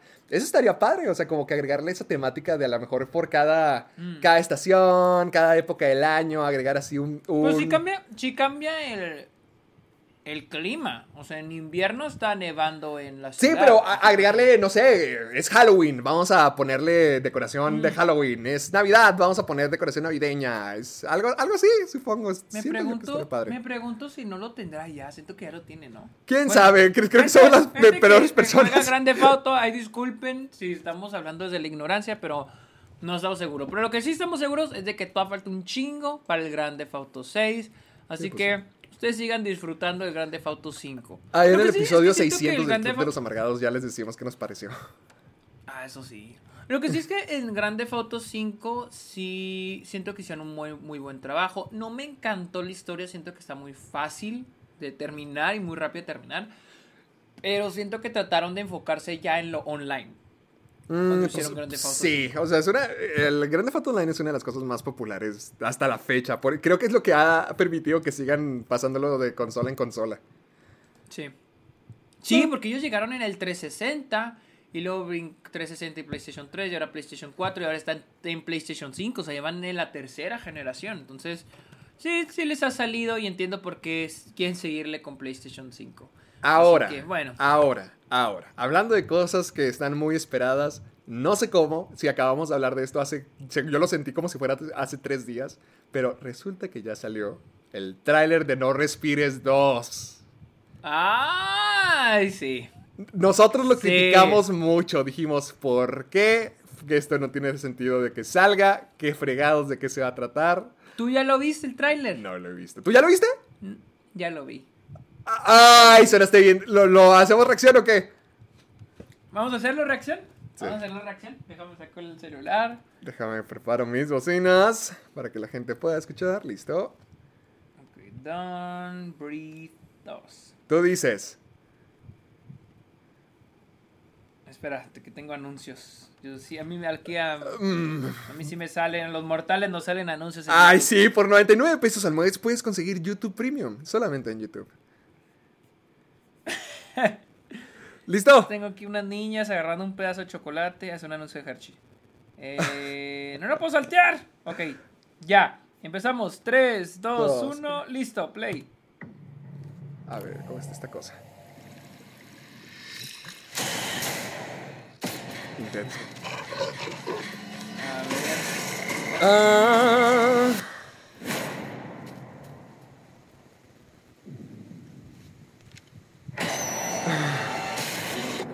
Deja era su niña. ¿Su niña? No. Acuérdate que es una niña que él encuentra. Acuérdate que eso fue lo que hemos dicho. Ah, ¿ya había sinopsis? Acuérdate que lo hablamos aquí. Sí, sí, sí, se, se había olvidado. Hiring for your small business? If you're not looking for professionals on LinkedIn, you're looking in the wrong place. That's like looking for your car keys in a fish tank. LinkedIn helps you hire professionals you can't find anywhere else, even those who aren't actively searching for a new job but might be open to the perfect role. In a given month, over 70% of LinkedIn users don't even visit other leading job sites. So start looking in the right place. With LinkedIn, you can hire professionals like a professional. Post your free job on linkedin.com/people slash people today.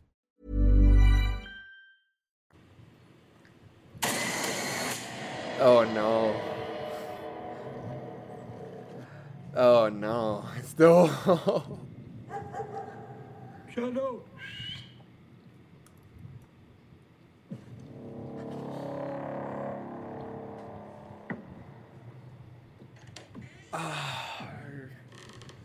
No lo sé, Calamardo. O sea, sé que no está haciendo nada más que cam- caminar por la casa, pero. O sea, es que. Es que era lo nos vamos a, vamos a terminar con los mismos peros que teníamos cuando supimos de que se iba a tratar. What do you want? You're coming with us, kid. ¡Ay! ¡No! It's not me you need to be scared of, little girl. Qué curioso, ¿no? que este hombre que tenía dos mujeres secuestradas y listas para embarazarlas es el Exacto, héroe. exacto.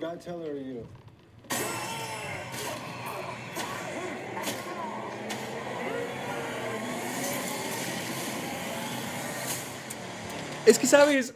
Lo padre, ahorita que, lo- ahorita que estoy viendo esto y cómo lo están manejando como si fuera un superhéroe, así como que una super identidad de acción. Ta- Me doy cuenta de que lo padre de Don't Breathe, creo que se lo dijimos la vez pasada, que lo, lo cool de No Respires era ver gente mala que se topan por accidente con alguien peor. Eso era Ajá. lo genial, o sea, ver a alguien como ladrones que tenían su merecido. Y este sí se ve como hombre de acción ciego. Porque está ciego, Pero es que ¿acaso lo que, no es lo que impresionante? estaba padre de la primera película eran las revelaciones. ¿Quién era esta persona? O sea, el misterio de quién era ese güey. Sí. O sea, y lo que te plantean, que él tiene a dos chavas secuestradas y que las va a embarazar. O sea, güey, ¿cómo vas a apoyar a alguien? ¿Cómo va a ser el protagonista? ¿Cómo lo vas a apoyar sabiendo eso de la primera película? Entonces, o sea, siento que esto se, se está volviendo algo como Taken. Yo, yo, ándale, yo iba a decir John Wick, o sea, que esto se ve como la versión John Wick ciega. No, siento que es como Taken, o sea, que es un hombre que tiene que cuidar a una chava, en este caso una niña, pero no funciona, o sea, es que es una historia reciclada metiéndosela a una, a una fra- queriendo hacer una franquicia de algo. No la pueden hacer original porque es algo que hemos visto un chingo de veces. Entonces lo que hacen es metérselo a una película, a la secuela de una película que ya vimos, que es Don't Breathe, pero pues no tiene sentido, o sea, ¿cómo vas a apoyar a alguien que sabes que es malo? Sí, no, no queda, es que sí se ve así como una película de Liam Neeson, ¿no? lo que tú dijiste, no, no sé, o sea, no, no tiene... No, no creo que tenga mucho sentido que la- una película como No Respires tenga una lógica donde ahora el villano de esta misma es el gran héroe. Es de el acción. héroe. Sí, eh, no, o sea, sé que es lo mismo que Terminator, pero eh, creo que este sujeto es incluso más, más inmoral que el mismísimo Terminator. O sea, eh, los otros eran robots, este sujeto es una persona real Sí, que, que trató menos, de secuestrar. al menos- ajá, exacto, al menos en, eh, con Terminator cambias la narrativa con esto de los viajes en el tiempo, etcétera, ¿no? Eh, ahí, o sea, ahí supieron cómo manejarlo, cómo terminas, cómo conviertes al personaje en, en el héroe. Pero aquí, ¿cómo? O sea, pues me pregunto yo, o sea, tal vez, tal vez en la película te lo explican, pero va a estar cabrón, o sea, no se me ocurre de qué manera van a, a, a- a que me caiga bien alguien que secuestró a dos chavas. Alguien, en la manera en que pusieron a este villano, en la primera, que fue una manera muy buena, ahora lo quieren volver un héroe. O sea, es lo que digo, güey, ah, no sé. Sí, no no, sé. no, no, no me, no fui muy fanático. Vamos a lo que sigue mejor. Sí, vamos a las que sigue y es de que los Golden Globes o la prensa extranjera de Hollywood ya, ya como también ya están bien cancelados los vatos, este, han anunciado nuevas, este, nuevas reglas para el futuro, nuevos cambios. Ah, y es de que ahora la categoría de mejor película va a poder incluir películas extranjeras y películas animadas. Anteriormente, si eres película extranjera o eras película animada, no podías estar en mejor película. Qué Minari, mamada, yo sé. Minari. Exacto, Minari. Y también a la categoría de película extranjera, la cual era película en idioma extranjero. Le cambiaron el nombre a película que no esté en inglés. Ok. o sea, Sure. O sea, esos fueron los Esos únicos. son- ¿Esas son las nuevas reglas? esos son los grandes cambios. ¡Qué ofertón! que hizo. Hombre, qué chingón. eh, Listo, Bien, ya- Golden Globes. Listos para regresar. Pero bueno, esas son las noticias con eh, los Golden Globes. Vamos con la siguiente, es de que hemos estado hablando mucho de Rápido y Furioso. Vamos a seguir hablando de Rápido y Furioso. Y es de que se está desarrollando un spin-off de Cypher. ¿Ese es el nombre? Cypher, el personaje de Charlize Theron. Porque si ahora Universal le va a sacar, van a acabar Rápido y Furioso, pues le van a sacar jugo a, A todo lo que puedan. personajes. Como- como- ya como si Claro. fueran estos personajes de superhéroes. Exacto. Exacto, le van a sacar spin van a hacer sus universos, ya no la sabemos, ya no es cosa nueva. ¿Tú qué opinas? ¿Crees que tú, Ah, tú qué?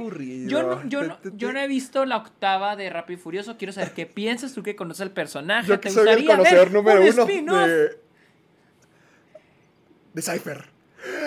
De No, Cypher. se ¿Quieres- me hace aburrido. Se me hace muy aburrida la idea porque el personaje de Cypher se me hace muy tonto. se me hace muy chafa. No e- es que en una película donde pasa lo que. No voy a volver a repetir todo lo que hablamos la semana pasada de, de Rápidos y Furiosos, pero con todo lo que pasa y con todo lo que pasa en estas franquicias, ella es un personaje de hacker. O sea, ella es un personaje de redes, tecnología, modernidad. Y en estas películas usualmente ese elemento sí se ve muy, muy tontificado, muy simplificado, como de que nomás...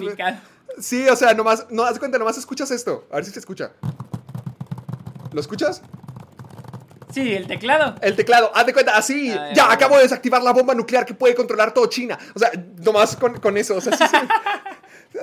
Esa es la, la calidad. Mamada. Ajá, o sea, es la calidad que hacen con los hackers o con la tecnología. Porque no son inteligentes. O sea, no es como que en Rápidos y Furiosos no son de que, oh, ciencia. Oh, sí, tecnología. Sí. O sea, no, y, y- y mucho menos Cypher. O sea, está. Está bien el personaje, supongo que estaba bien para una película, para que fuera Para el lo, que, antagonista. para lo que se utiliza.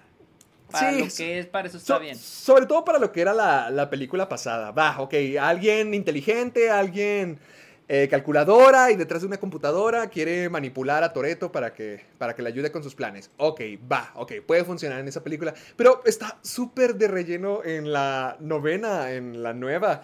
Está bien de relleno, es como que nomás necesitaban una figura para que Dom y Jacob, John Cena y Vin Diesel, se pudieran unir en contra. O sea, es el único rol que tienen en la novena película.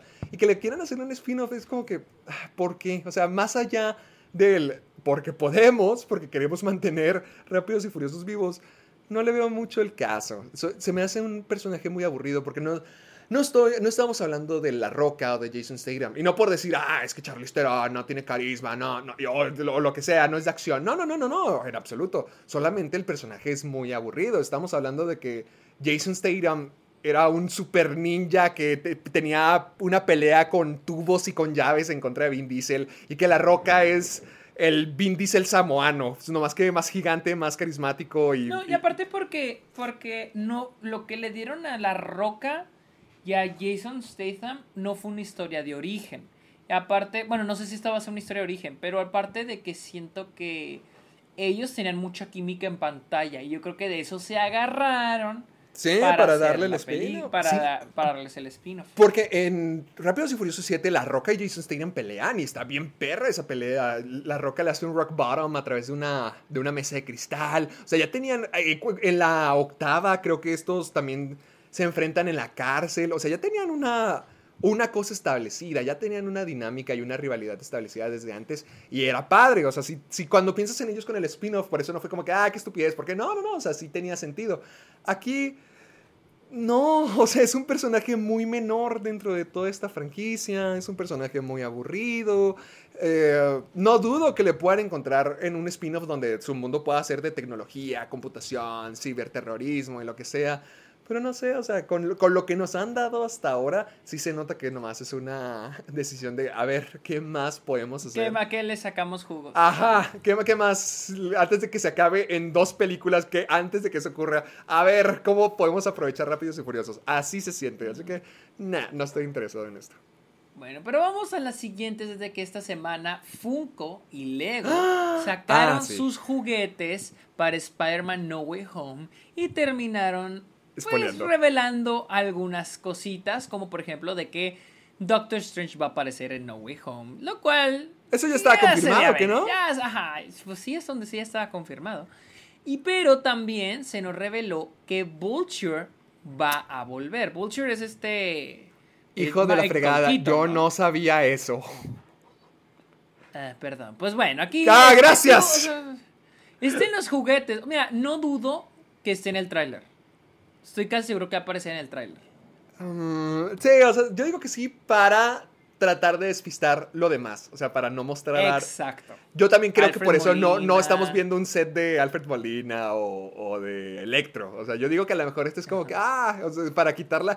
Ya estamos bien teóricos, ya estamos bien conspiranoicos de que, no, es que esta es, una, corti- es una cortina vez. de humo para el Duende Verde. Eh, Otra vez. no sé, yo. Ok, va a estar Bulter. Esto sí va a ser los seis siniestros. O sea, no puede, no puede no serlo. Tiene que serlo. No, Tiene no, no. que yo sí serlo. que va a ser los seis siniestros. Ya no más falta, pues, que Willem Dafoe lo confirmen. O sea, porque habían dicho, o sea, rumoraba que Willem Dafoe iba a estar. Y que iba a ser el villano principal. ¿Te acuerdas del que yo les dije, que me tacharon de loco, que yo les dije que él podría ser el villano principal? Y hace poco se, volvió a salir el rumor, pero no está confirmado. Pero es que siento que sería una manera muy fácil traer esos villanos para tener a los seis siniestros. Yo digo que ese va a ser el punto final. Porque, ok, a ver, son Electro, son Doctor Octopus, son Vulture. ¿Quién me falta? Misterio podría volver, Misterio podría ser. También. ¿Crees que vuelva? Yo digo que sí va. No, Jake Gyllenhaal no, pero acuérdate que al final de Spider-Man Homecoming alguien se lleva la memoria con las proyecciones y con las ilusiones. Ah, ok. Otro, otro, otro, güey. Sí, o sea, va a volver Misterio, no va a volver eh, Jake Gyllenhaal, o sea, Misterio. Yo siento que sí, o sea, que sí van a ser los seis siniestros. Ya con todo lo que nos han dicho, si no, si no lo hacen, ya, yo sé que la gente se hace muchas expectativas, que se hacen sus teorías y lo que sea, pero la Nesh, si no tienen a los seis siniestros con todas las cosas que han anunciado, sí, o sea, toda la gente está, está tiene el permiso de enojarse. Entonces sería el Doctor Octopus, Electro, Misterio, ah, Vulture. Misterio, Vulture y el Duende Y Verde. digamos que meten al Duende Verde y, Y faltaría uno, ¿no? Falta un sexto. Ah, Norman Osborn. ¿Que no ese es el Duende Verde? Ah, pendejo, sí, sí. No sé, Ah, va- vamos a ver. ya- ya- no, no, no, no le tratemos de dar lógica a, lo imposible. Sí, ya que llegue, ya que llegue. lo, lo- lo que podemos pero- sacar de esto es mugres, LEDs y juguetes. Ellos siempre son los que terminan espoleando todo. Creo que también para Civil War espolearon que iba a salir Giant Man, el, el- el gigantesco hombre hormiga. Y no entiendo cómo, no, no sé cómo es que esto se filtra antes de que salga un tráiler. Me imagino porque va a ser parte de la promoción. O sea, te digo, en el tráiler, en alguno de los trailers que vamos a ver, va a salir Vulture. O sea, siento que, o sea, obviamente Marvel aprueba. ¿Tú crees que, ¿tú crees que Funko y, y Lego no va con Marvel y se apruébanos esto? Y Marvel lo tiene que aprobar. Entonces probablemente Vulture va a ser parte de la promoción de la película, va a aparecer. Pues sí, por eso siento que por eso aparece aquí en, en los juguetes, porque va a ser parte, probablemente lo vamos a ver en alguno de los trailers. Porque Pues- el Ant-Man a- Ant-Man- Ant- Ant-Man gigante lo vimos en los trailers, que yo recuerdo se vio en uno de los trailers o en un clip. Pregunta. ¿Crees que vaya a salir el tráiler ya este jueves? Ya va a salir Black Widow y va a salir en los cines. Sería el momento perfecto para tenerlo, ¿no? Eso, eso está pensando, eso he estado pensando, pero pues, pues no sé. ah, ok. Muy la bien. neta, la neta, no sé, no estoy, no estoy, no te sabré decir. Bueno, vamos a, otra decir, cosa. Eso también, te, eso, ta- eso también te iba a preguntar, que si a ver si nos salen las siguientes semanas, antes de Black Widow o... Ok, eh, esta semana es el quinto episodio de Loki y la siguiente semana es el sexto, es el último. No dudaría que saliera el martes o el jueves de la siguiente semana, antes o después del final de Loki y antes de el estreno de Black Widow. Sí, ya, es que ya, ya, ya huele, ya, ya está caliente este asunto, ya huele araña, porque ya se va a acabar. Huele a araña. ya se va a acabar Black Widow, ya se va a acabar Loki, ya lo, lo que sigue son Eternals y son Spider-Man. Entonces, de que está cerca, está tan cerca. Y Shang-Chi, puedo- ¿no? Ah, ah, y Shang-Chi, Shang-Chi. Pero eso ya lo han estado anunciando más. Entonces, lo único que falta que terminen de anunciar es, es Spider-Man. Ya, ya está tan cerca que puedo saborearlo. Por lo general salen los trailers como en, en martes, ¿no? Los de Marvel. No sé, se salen bien raros. Varias veces yo siento que puedo hacer la videoreacción porque ya sé que va a salir y nunca me ocurre. Así que quién sabe, ¿para qué quieres? No, mejor, mejor ni te digo. ¿Y para qué la tienes? Pero con bueno, que llegue, con vamos, que a la llegue. siguiente, vamos a la siguiente noticia y es de que eh, salió una noticia en la que Ice Cube está peleando los derechos de Friday con Warner Brothers porque al parecer llevan casi 10 años tratando de hacer una secuela de Friday que se llamará Last Friday. Que no, ya que existen se- varias secuelas de Friday. Creo que existe nada más una. Creo que nada más existe una y querían terminarla. O sea, querían terminar con una trilogía. Y pues, este. Ice Cube es el escritor, él escribió la primera. Y pues está diciendo que está tratando, ya está peleando los derechos porque Warner nomás no afloja, le manda notas del guion, chalala, chalala, chalala. Incluso lo considera ya algo como Perdido. racista, él dice, Ah. por, porque ya, sí, algo perdido, pero dice incluso que lo considera un poco racista el que le están negando y negando y negando y negando. Incluso dio el dato de que cuando iban a hacer Ride Along, que la película de Ice Cube Y Kevin Hart. Sí.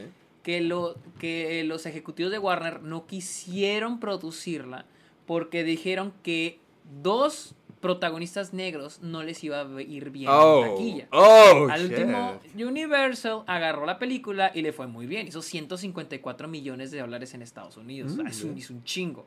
Sí. Entonces, dice Ice Cube de cómo Warner se maneja. No me sorprende con todo el desmadre que pasó con, con Zack Snyder. No me sorprende que Warner. Y luego con Harry Potter. Sí, que, que- que no sea el mejor Warner. tratando a sus creadores. Sí, exactamente. Este, también esté tratando hacia Ice Cube. Entonces a Ice Cube no le están dando. Tienen problemas de libertad creativa, de dirección, etcétera, etcétera. Entonces, ¿tú, tú has visto Friday?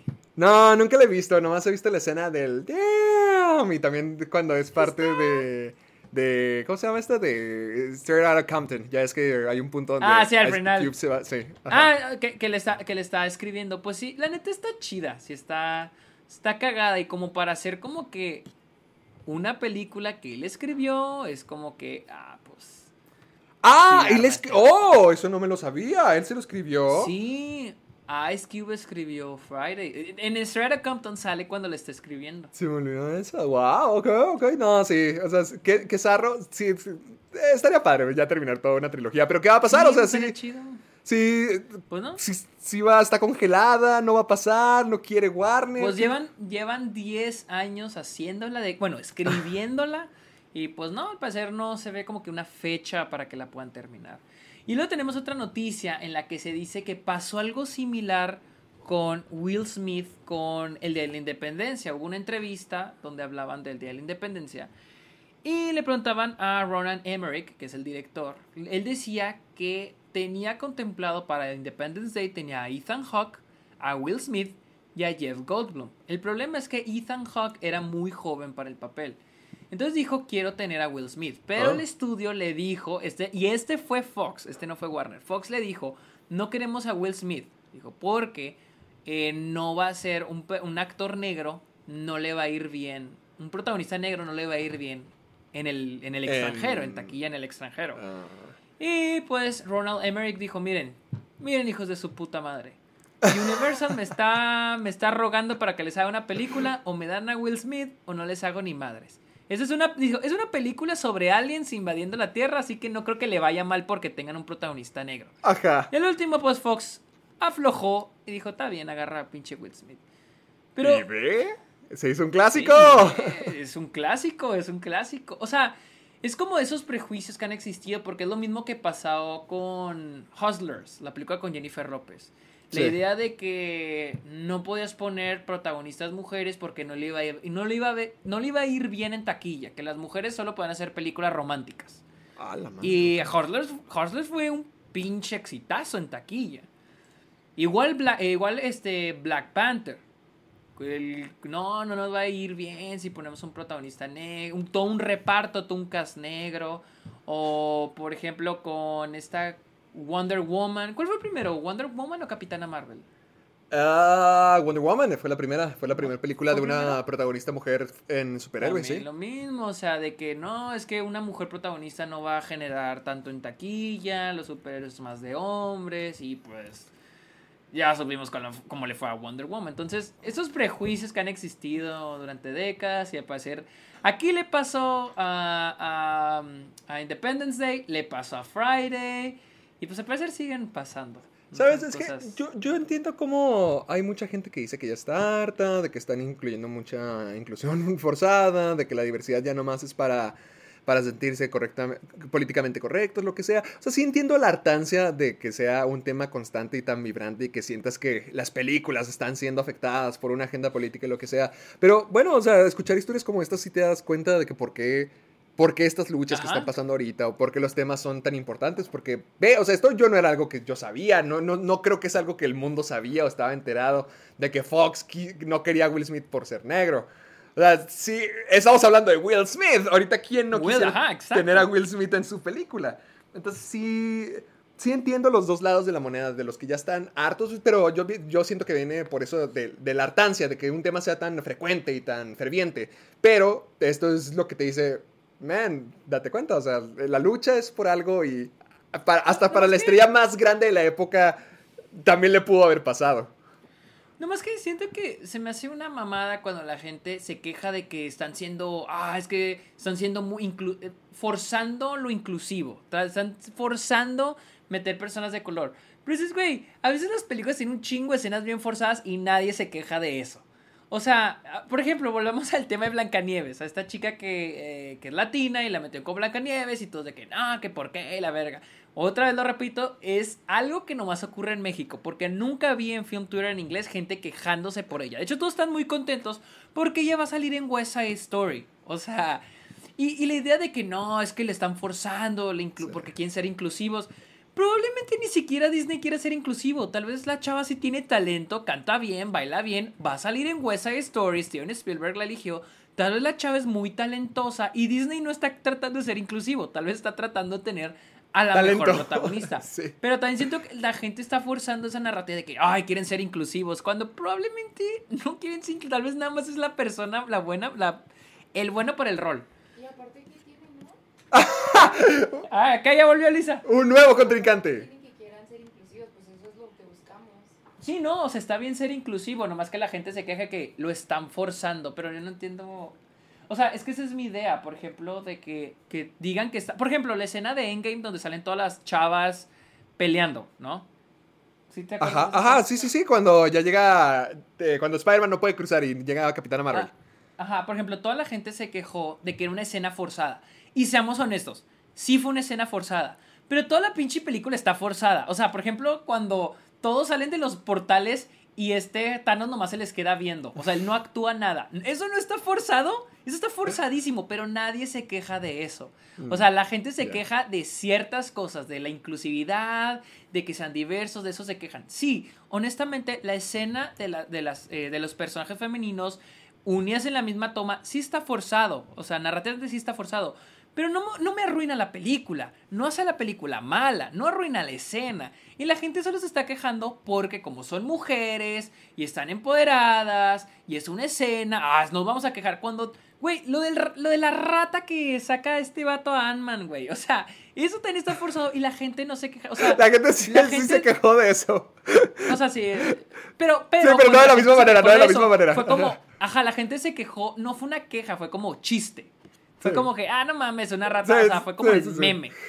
Pero con esto sí es una queja, güey. O sea, de que no, pinche Disney tratando de forzar todo, de ser inclusivo. O sea, dices de que, ok, sí, la escena está un poco forzada, pero creo que la película tiene un chingo de cosas más forzadas que solo esa escena.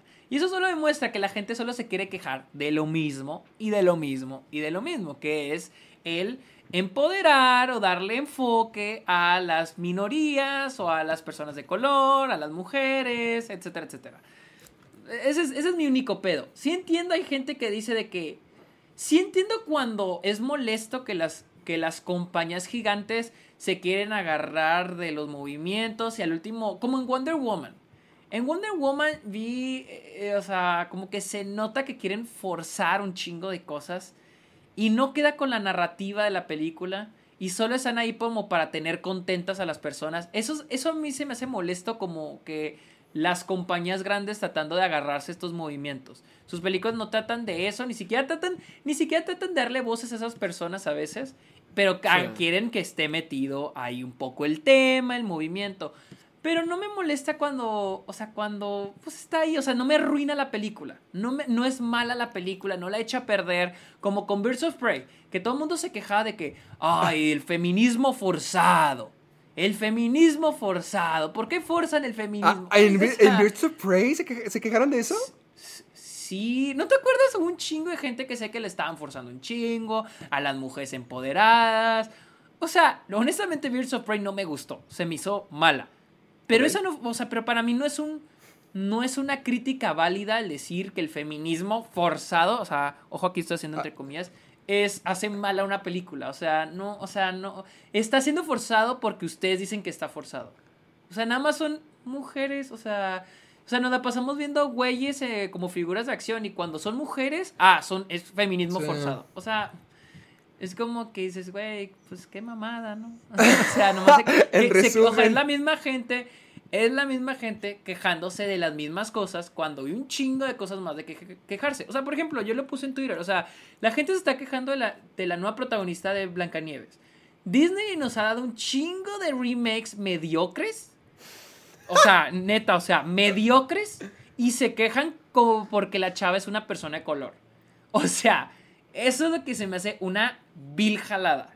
Pero bueno, en fin, la gente. Listo, ya, ya, ya, ya. Ahorita te estaría tapando solté, así con, un- con- te, te- te estaría poniendo una cobija ahorita mismo. Y que entonces, ya, ya. tómate tu, te- tu taza Ya, de leche. ya, Sergio. te- ya, Sergio, aquí van tus medicinas, ya, ten. Pero bueno, ya se con las noticias. Vamos a hablar de The Forever Purge. Ay, qué emoción. ¡Ay, al fin, al fin! ¿Quieres comenzar? No, a ver, déjame yo comienzo, porque ya, ya te, te dejaste caer con tu rant. Déjame yo te digo qué opino de esta película.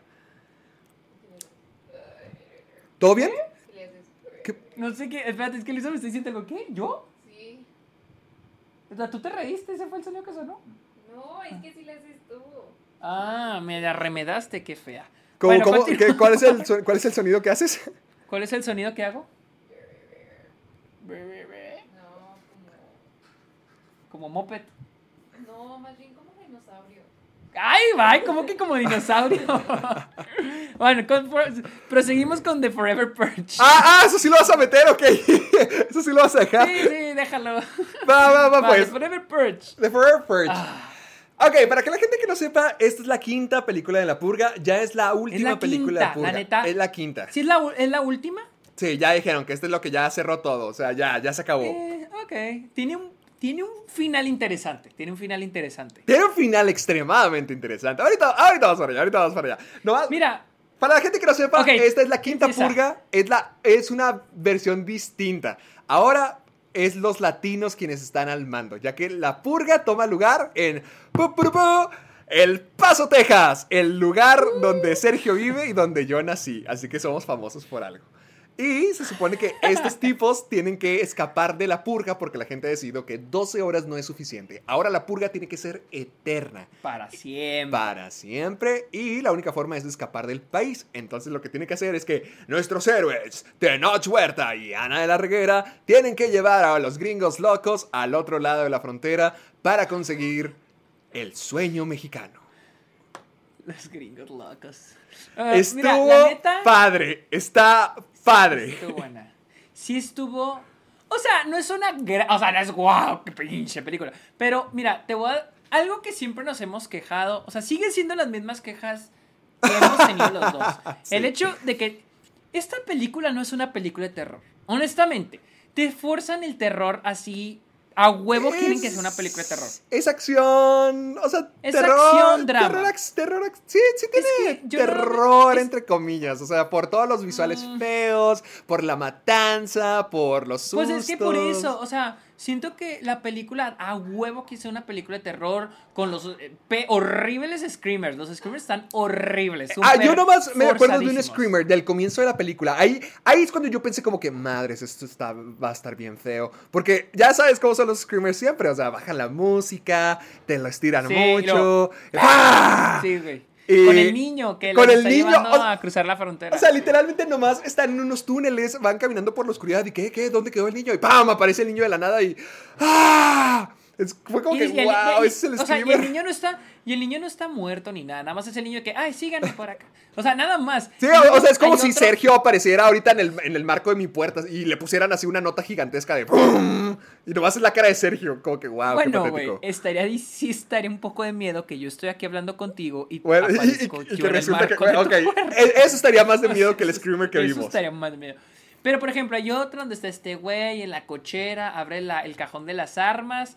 Es un cajón, ya la ves venir, lo va a cerrar y va a aparecer alguien. Y es obviamente no va a ser alguien peligroso, va a ser alguien de su familia. Dicho y hecho, es lo que sucede. Cierra el cajón y está su esposa ahí de- de- parada y. ¡pah! O sea, a mí me estresa mucho eso porque te está. O sea, obviamente por reacción te vas a asustar.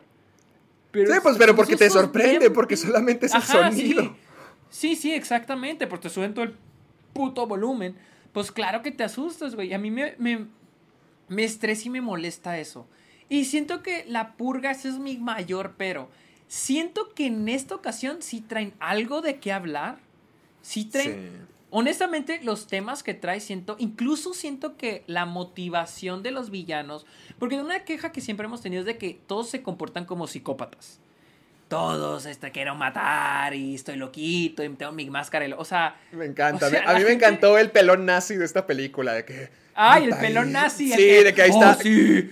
Y luego que empiezan los balazos y, oh, la K-47, y una revólver. Sí, "Ese es el- como que. que dice, "Mm, me encanta. Ese es el himno de Estados Unidos. Mamadas, güey. O sea, siempre hemos dicho que es una. que siempre ha sido una mamada de esta franquicia. Pero al menos siento que en esta ocasión tiene poquito una motivación más general lo que son lo el purgar el país, que es purgar al país de los extranjeros. Sí. O sea, sacar a los extranjeros de Estados Unidos. Me gusta que ya mínimo hay una motivación para los malos. No solo están matando por matar porque están loquitos y quieren matar y lo traen adentro. No, es porque quieren purgar el país. Mínimo ya hay una motivación un poquito más tangible de lo que las otras películas nos han puesto. Mínimo. También la, la- la escena del inicio donde uno de los trabajadores quiere matar a la familia, que mete un poquito el tema de la, ¿cómo se llama? De la desigualdad económica, que es como los de arriba y los de abajo, que ganan Sí. poco. Pues ahí está, te digo, siento que los temas tienen... ti- Como que tiene una buena intención la película, pero sigue siendo forzado todo el terror. Se me Con- hace que con- a huevo quiere que impresione, que, que es un chingo de sangre, de violencia, terror. O sea, cuando creo que aquí hay mucho para una película de drama. Con los temas políticos que esta película maneja, o sea, sí es que siempre he querido tener esos temas de, de, de clasismo, del- de la locura. No, y, de- no, y más que nada el- una crítica a lo que es el, el gringo. La sí, o- sea, siempre ha querido ser como que la película de terror donde el terror realmente eres tú. O sea, es como que quieren que te veas al espejo de para el americano, de que vean la nación, la que dicen Sí. que es la... Porque ve, o sea, todos los trajes que tenían eran los padres de la, de la independencia americana. Entonces siempre era Ah, como sí, en las una películas, crítica- en la de Election Day. Election Day. ¿cómo se Election year, election year, election year. Sí, o sea, siempre han querido eso, siempre han querido significar algo. Pero pues obviamente son las películas de la purga, entonces no- realmente no me las tomo en serio. Con esta película tampoco me lo tomo en serio, pero es que sí hay un buen mensaje ahí. O sea, sí es una, sí, es una ah, disyuntiva social en la que estamos ahorita mismo de americanos contra mexicanos o un país contra otro país o de que tú te quedes en tu país, No, quédate no, en tu No país. siento que, no, no siento que sea tanto mexicanos contra americanos. Simplemente todo, o sea, siento que se agarra mucho de la, la idea de América para americanos. es de ese No, pero también, pero también del, del conservador. Ya ves, en los últimos años los Estados Unidos, como ahorita México, ha estado muy dividido entre liberales y conservadores. Entonces, yo creo que es aquí donde se agarra la película. Del. Digo, algo, un detalle que se me hizo bien cabrón es el muro. Hay un muro Existe un muro que divide a México. O sea, Estados Unidos construyó un muro. El muro existe. Se me hizo un detalle muy chido de la película. Sí. Que agregaron un muro que divide a la frontera. No me acuerdo, creo que al final. Es al final, ¿no? Cuando muestran la frontera, precisamente. Pues cuando están en el paso, o sea, cuando... Pues des- desde que inicia la película está el muro, pero yo acuerdo. pensé que, o sea, no sabía... Pues no me llamó la atención, porque se supone, gente que no conoce la frontera, hay una reja, pero no un muro como el que se muestra en la película.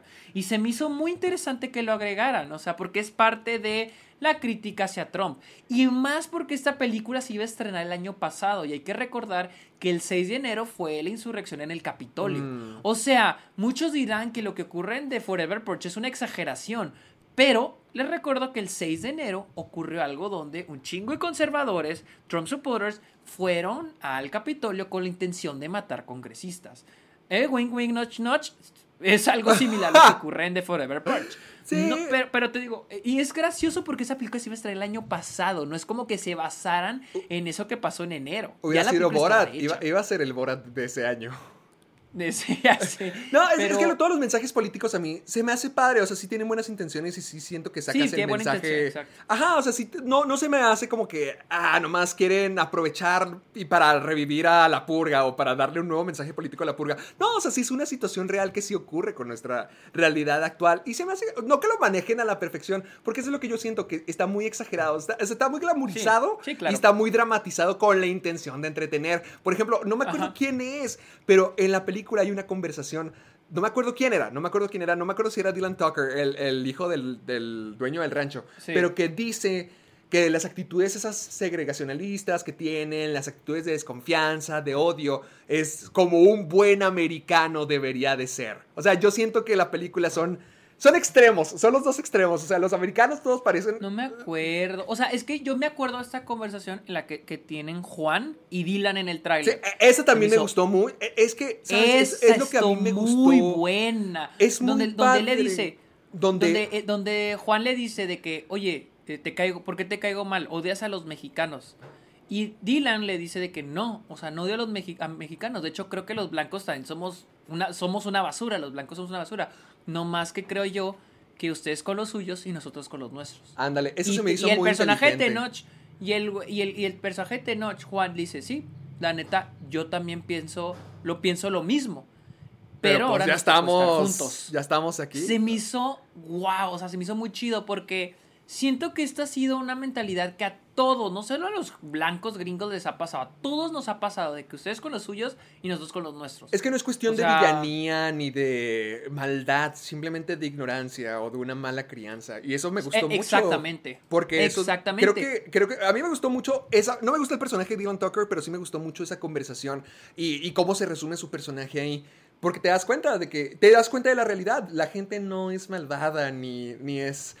Tú contra mí, te odio y a ver quién tiene la razón. No, simplemente son diferentes creencias de gente. Sí, y basadas en la ignorancia. Ajá, o sea, gente que tuvo una infancia distinta, un crecimiento distinto y que no son Exacto. malas personas per se, pero sí pueden tener esto por sus creencias, por sus ideologías y no los convierten en villanos, sino que tenemos que entender. A mí eso se me hizo, no voy a decir, ah, qué refinado, qué crítica social Sí, se sí, de la tampoco, purga. ajá.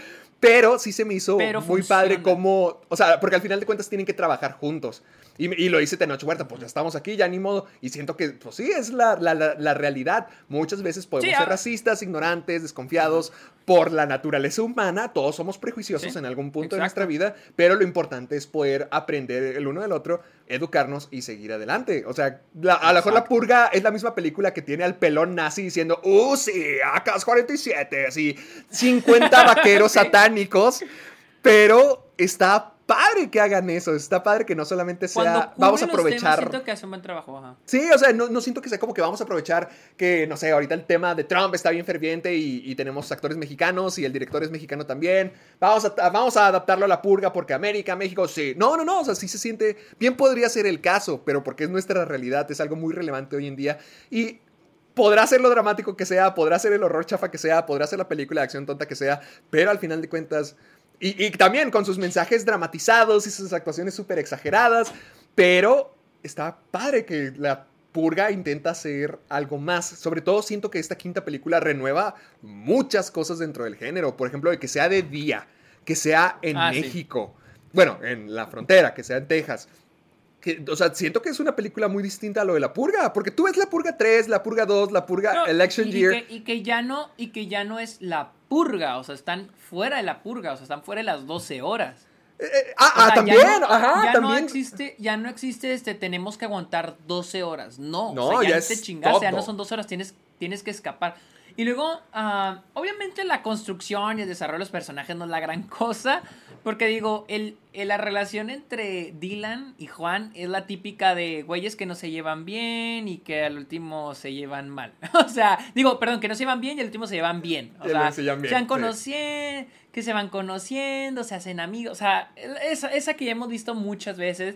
Y luego que aplicaron, la que aplicaron en, en, eh, Army of the Dead, de que te traen un villano a última hora y luego le hacen algo al villano ay, que le se duele. me había olvidado. Literal, le matan lo mismo que Army of the Dead. Le matan, Matan a la novia. a alguien, a la novia del villano. Un villano así, sacado de la manga. Matan a la novia y quiere ahora venganza. Y ahora, y gracias a eso, se genera el último, el clímax de la película.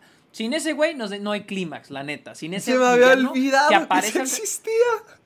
Es igualito que Army of the Dead. La neta, es igualito que Army of the Dead. Nomás que en Army of the Dead sí se me hace más ridículo porque es un zombie, güey. Es un Sí, zombie con y que, que es, un zombie embarazado, acuérdate. Sí, es, y es una zombie embarazada, güey. Eh, y pues hay que Sí. darle el crédito de que The Purge iba a estrenarse el año pasado primero. Pero igual, no es algo como que Ah. diga, ah, no mames, algo innovador. Pues no, la neta no. No, o sea, se, Ah. me hizo, se me hizo divertida. O sea, yo sé que no es una película increíble ni la maravilla, pero de todas las purgas que han salido, genuinamente esta se me hace una de las mejores, porque todas las demás las veo como con placer culposo y esta la disfruté bien, o sea, es un 6 bueno. A mí, honestamente, me gustó la representación latina o del mexicano en The Purge. Me gustó se me, el se- que... mm, se me hace muy curioso que siempre los pongan como eh, los trabajadores o los que le da flojera hablar inglés, todo eso. O sea, sí sentí como que, hmm, parecido a Nacho Libre. Pues... ¿Cómo? O sea, no, no que sea como Nacho Libre, pero como que esta representación que tienen del mexicano. O sea, sé que es Texas y lo que sea, pero. Pero, De- pero, pero el- ¿cómo? O sea, el pero flojo del si Nacho sombrero. Libre, pero si en Nacho Libre hablan, hablan inglés y están en Oaxaca. Y aquí en The Purge hablan español casi todo el tiempo. No, Eso no, no. lo que me gustó, de que son inmigrantes y no te están forzando el que estén hablando inglés, porque no tendría sentido. O sea, me gusta que están hablando español y que Ana de la Reguera dice, oye, hay que tratar de hablar inglés para aprenderlo. Eso es algo que sí sucede, eso es algo muy normal. Sí, Y sí. me gusta que esos detallitos estén ahí. Digo, tampoco te voy a decir de que no mames, pinche representación latina ejemplar, Ajá. pero siento que, al menos yo no siento que caiga en el estereotipo. Porque sí hay gente, eh, mexicanos, eh, inmigrantes ilegales que trabajan en ranchos. O Sí. sea, sí. Y me gusta que entra que no solo eso, esa parte superficial, sino también quiénes son en sus casas, es entre ellos. Esos pequeños detallitos sí me gustaron. A mí o sea, me pues es que es, gustaron- es- es- es mexicano, ¿no? O es latino el director.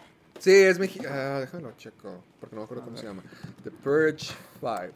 Se llama. Eva, Ebardo. eh, no, espera. Everardo Gaut. Se llama. Everardo Ah, Gaut. Everardo Gaut. Ok.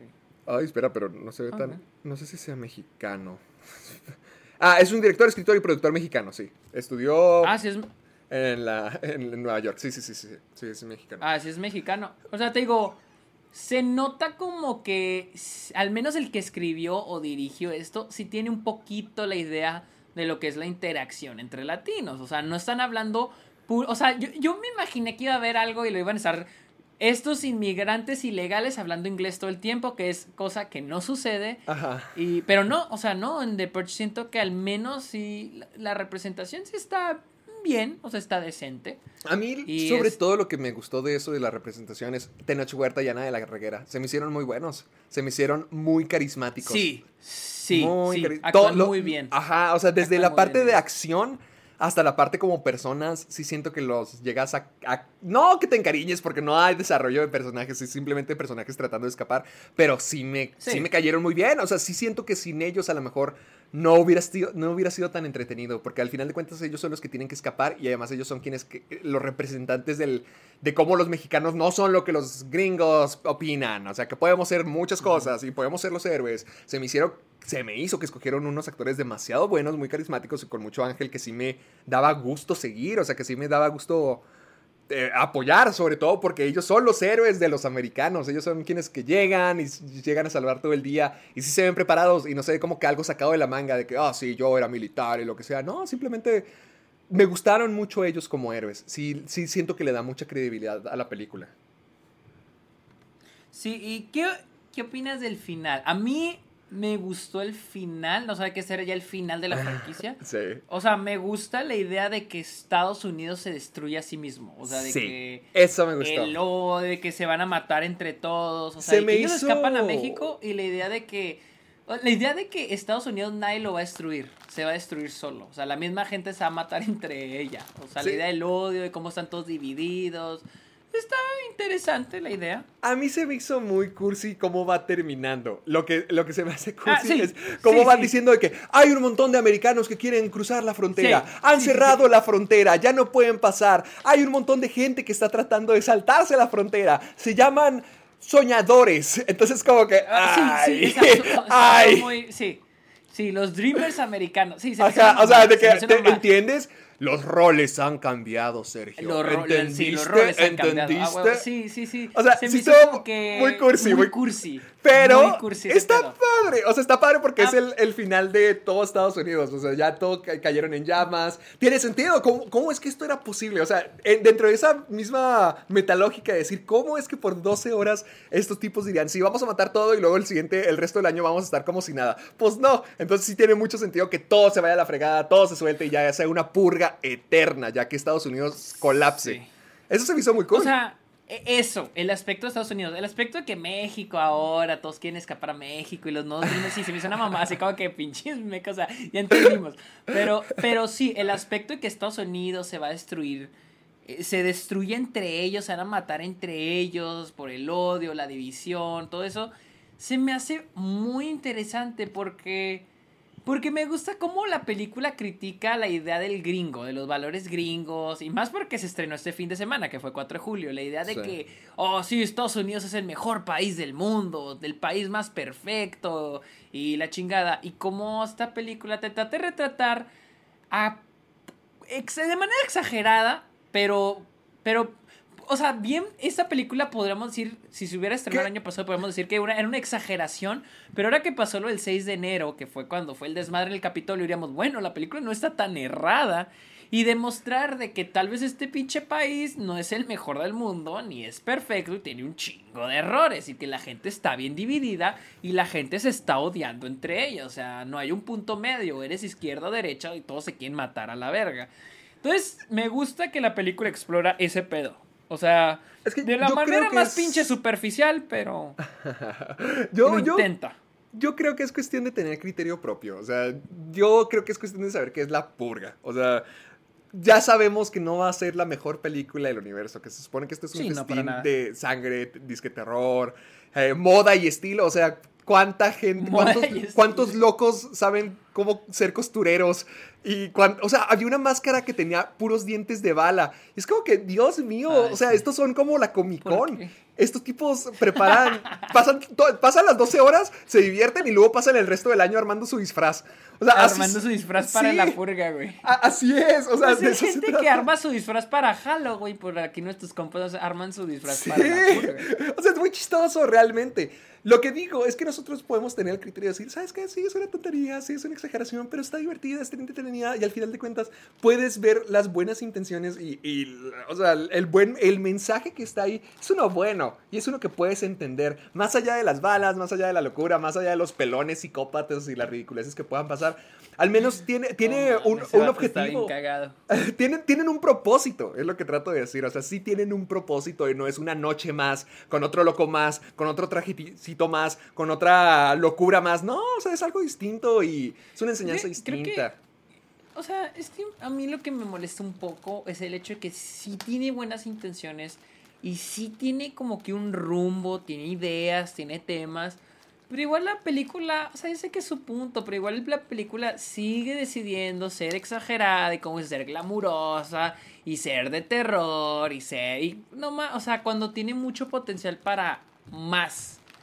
Pero bueno, o sea, tampoco puedo esperar mucho. Sí, es que ese es el punto, no esperes mucho. Yo le di un 6.7 y está perfecto. O sea, no todas las películas tienen que ser que te cambien la vida, no todas las películas tienen que tener ¿no? el mejor, más grande, el, el mensaje más grande de todos. O sea, puede ser una película con buenas intenciones, con un mensaje claro, un mensaje que puedes distinguir y, y un festival de estilo y, y con gente muy carismática detrás de todo eso. A mí Hasta eso, bien. hasta eso, hasta eso yo sentí que no hubo tanto exageración en esta película como en otras.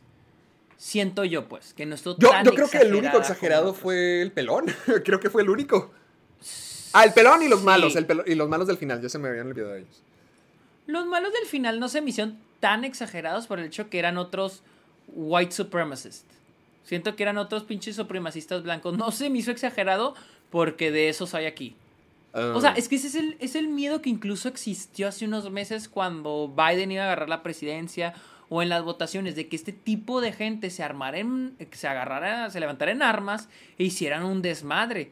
¿Te acuerdas que hasta una vez te dije? O sea, creo que te dije cuando, por aquel entonces, te dije que, güey, es que no sé si, si me vaya a ir a México, me vaya a estar aquí por lo de las elecciones. y Sí, sí Porque la gente tenía miedo que pasara un desmadre así.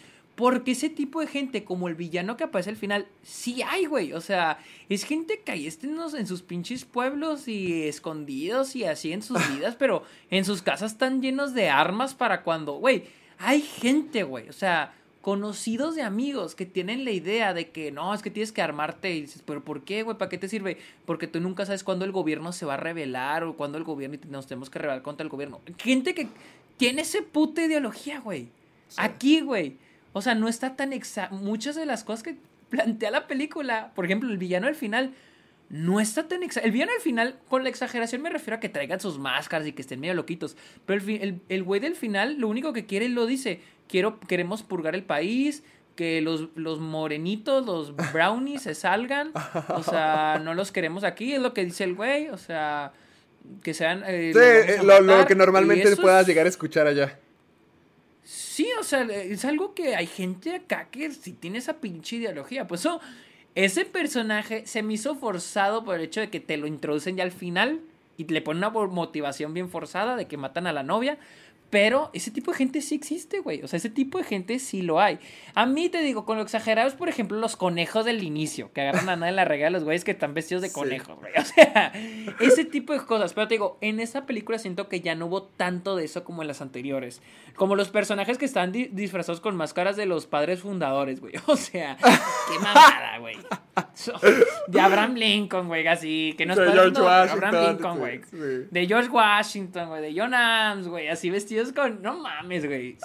Que se maman, güey. Pero Está muy divertido, o sea, recuerden que es esa clase de películas, pásensela bien, pásensela bien, disfruten lo malo. Sí, pero bueno, a ver, ya. Listo, ¿dónde te seguimos, Héctor? Eh, me pueden encontrar en YouTube como caja... Ah, espérate, quería preguntar algo, Sergio. Dime. ¿Ya, ¿Ya viste mi intro de Friends? Ya, ya lo vi. Vi que lo borraste y lo volviste a poner. Sí, ¿te gustó? Está cagado. Sí, está chido. Gracias. Sí, está cagado. Me pueden encontrar en YouTube como Caja de Películas para que vayan a ver mi ranking eh, de Friends, de todos los personajes de Friends que hice, con un intro especial que hicimos. Eh, me pueden seguir en Facebook, Twitter como Caja de Películas, en Instagram, TikTok como soy Héctor Portillo y espero que ya próximamente como Héctor Portillo Live en Twitch. Estamos trabajando en eso, ahí vamos. Y yo estoy en Twitter, Instagram. Sí se puede, sí se Twitch, puede. En TikTok, como arroba el Sergio Munoz. También estoy en Letterboxd, donde subo todas las películas que estoy viendo a diario, como Sergio Musesquer. Y tengo mi podcast, está ok, en Spotify y Apple Podcast. Ya subí mi opinión de La Purga, mi opinión de Sola, mi opinión de No Sudden Move. Ahí están las tres para que vayan a escuchar. Madre, es el hombre que no duerme. Hijo de madre, sí, ayer me aventé tres, güey. Y recuerden eh, escucharnos en Spotify y Apple Podcast. Y también usar el hashtag Soy Amargado para todos los tweets, todos los posts, todas las historias en Instagram donde nos quieran mencionar. Si tienen preguntas, tienen anécdotas, etcétera, etcétera. Usen el hashtag Soy Amargado. Yo creo que ya es todo. ¡Vámonos! Y prepárense, Listo. dos semanas para el episodio 100. Nomás lo pongo ahí. Ahí nos vemos. Vámonos pues. Bye.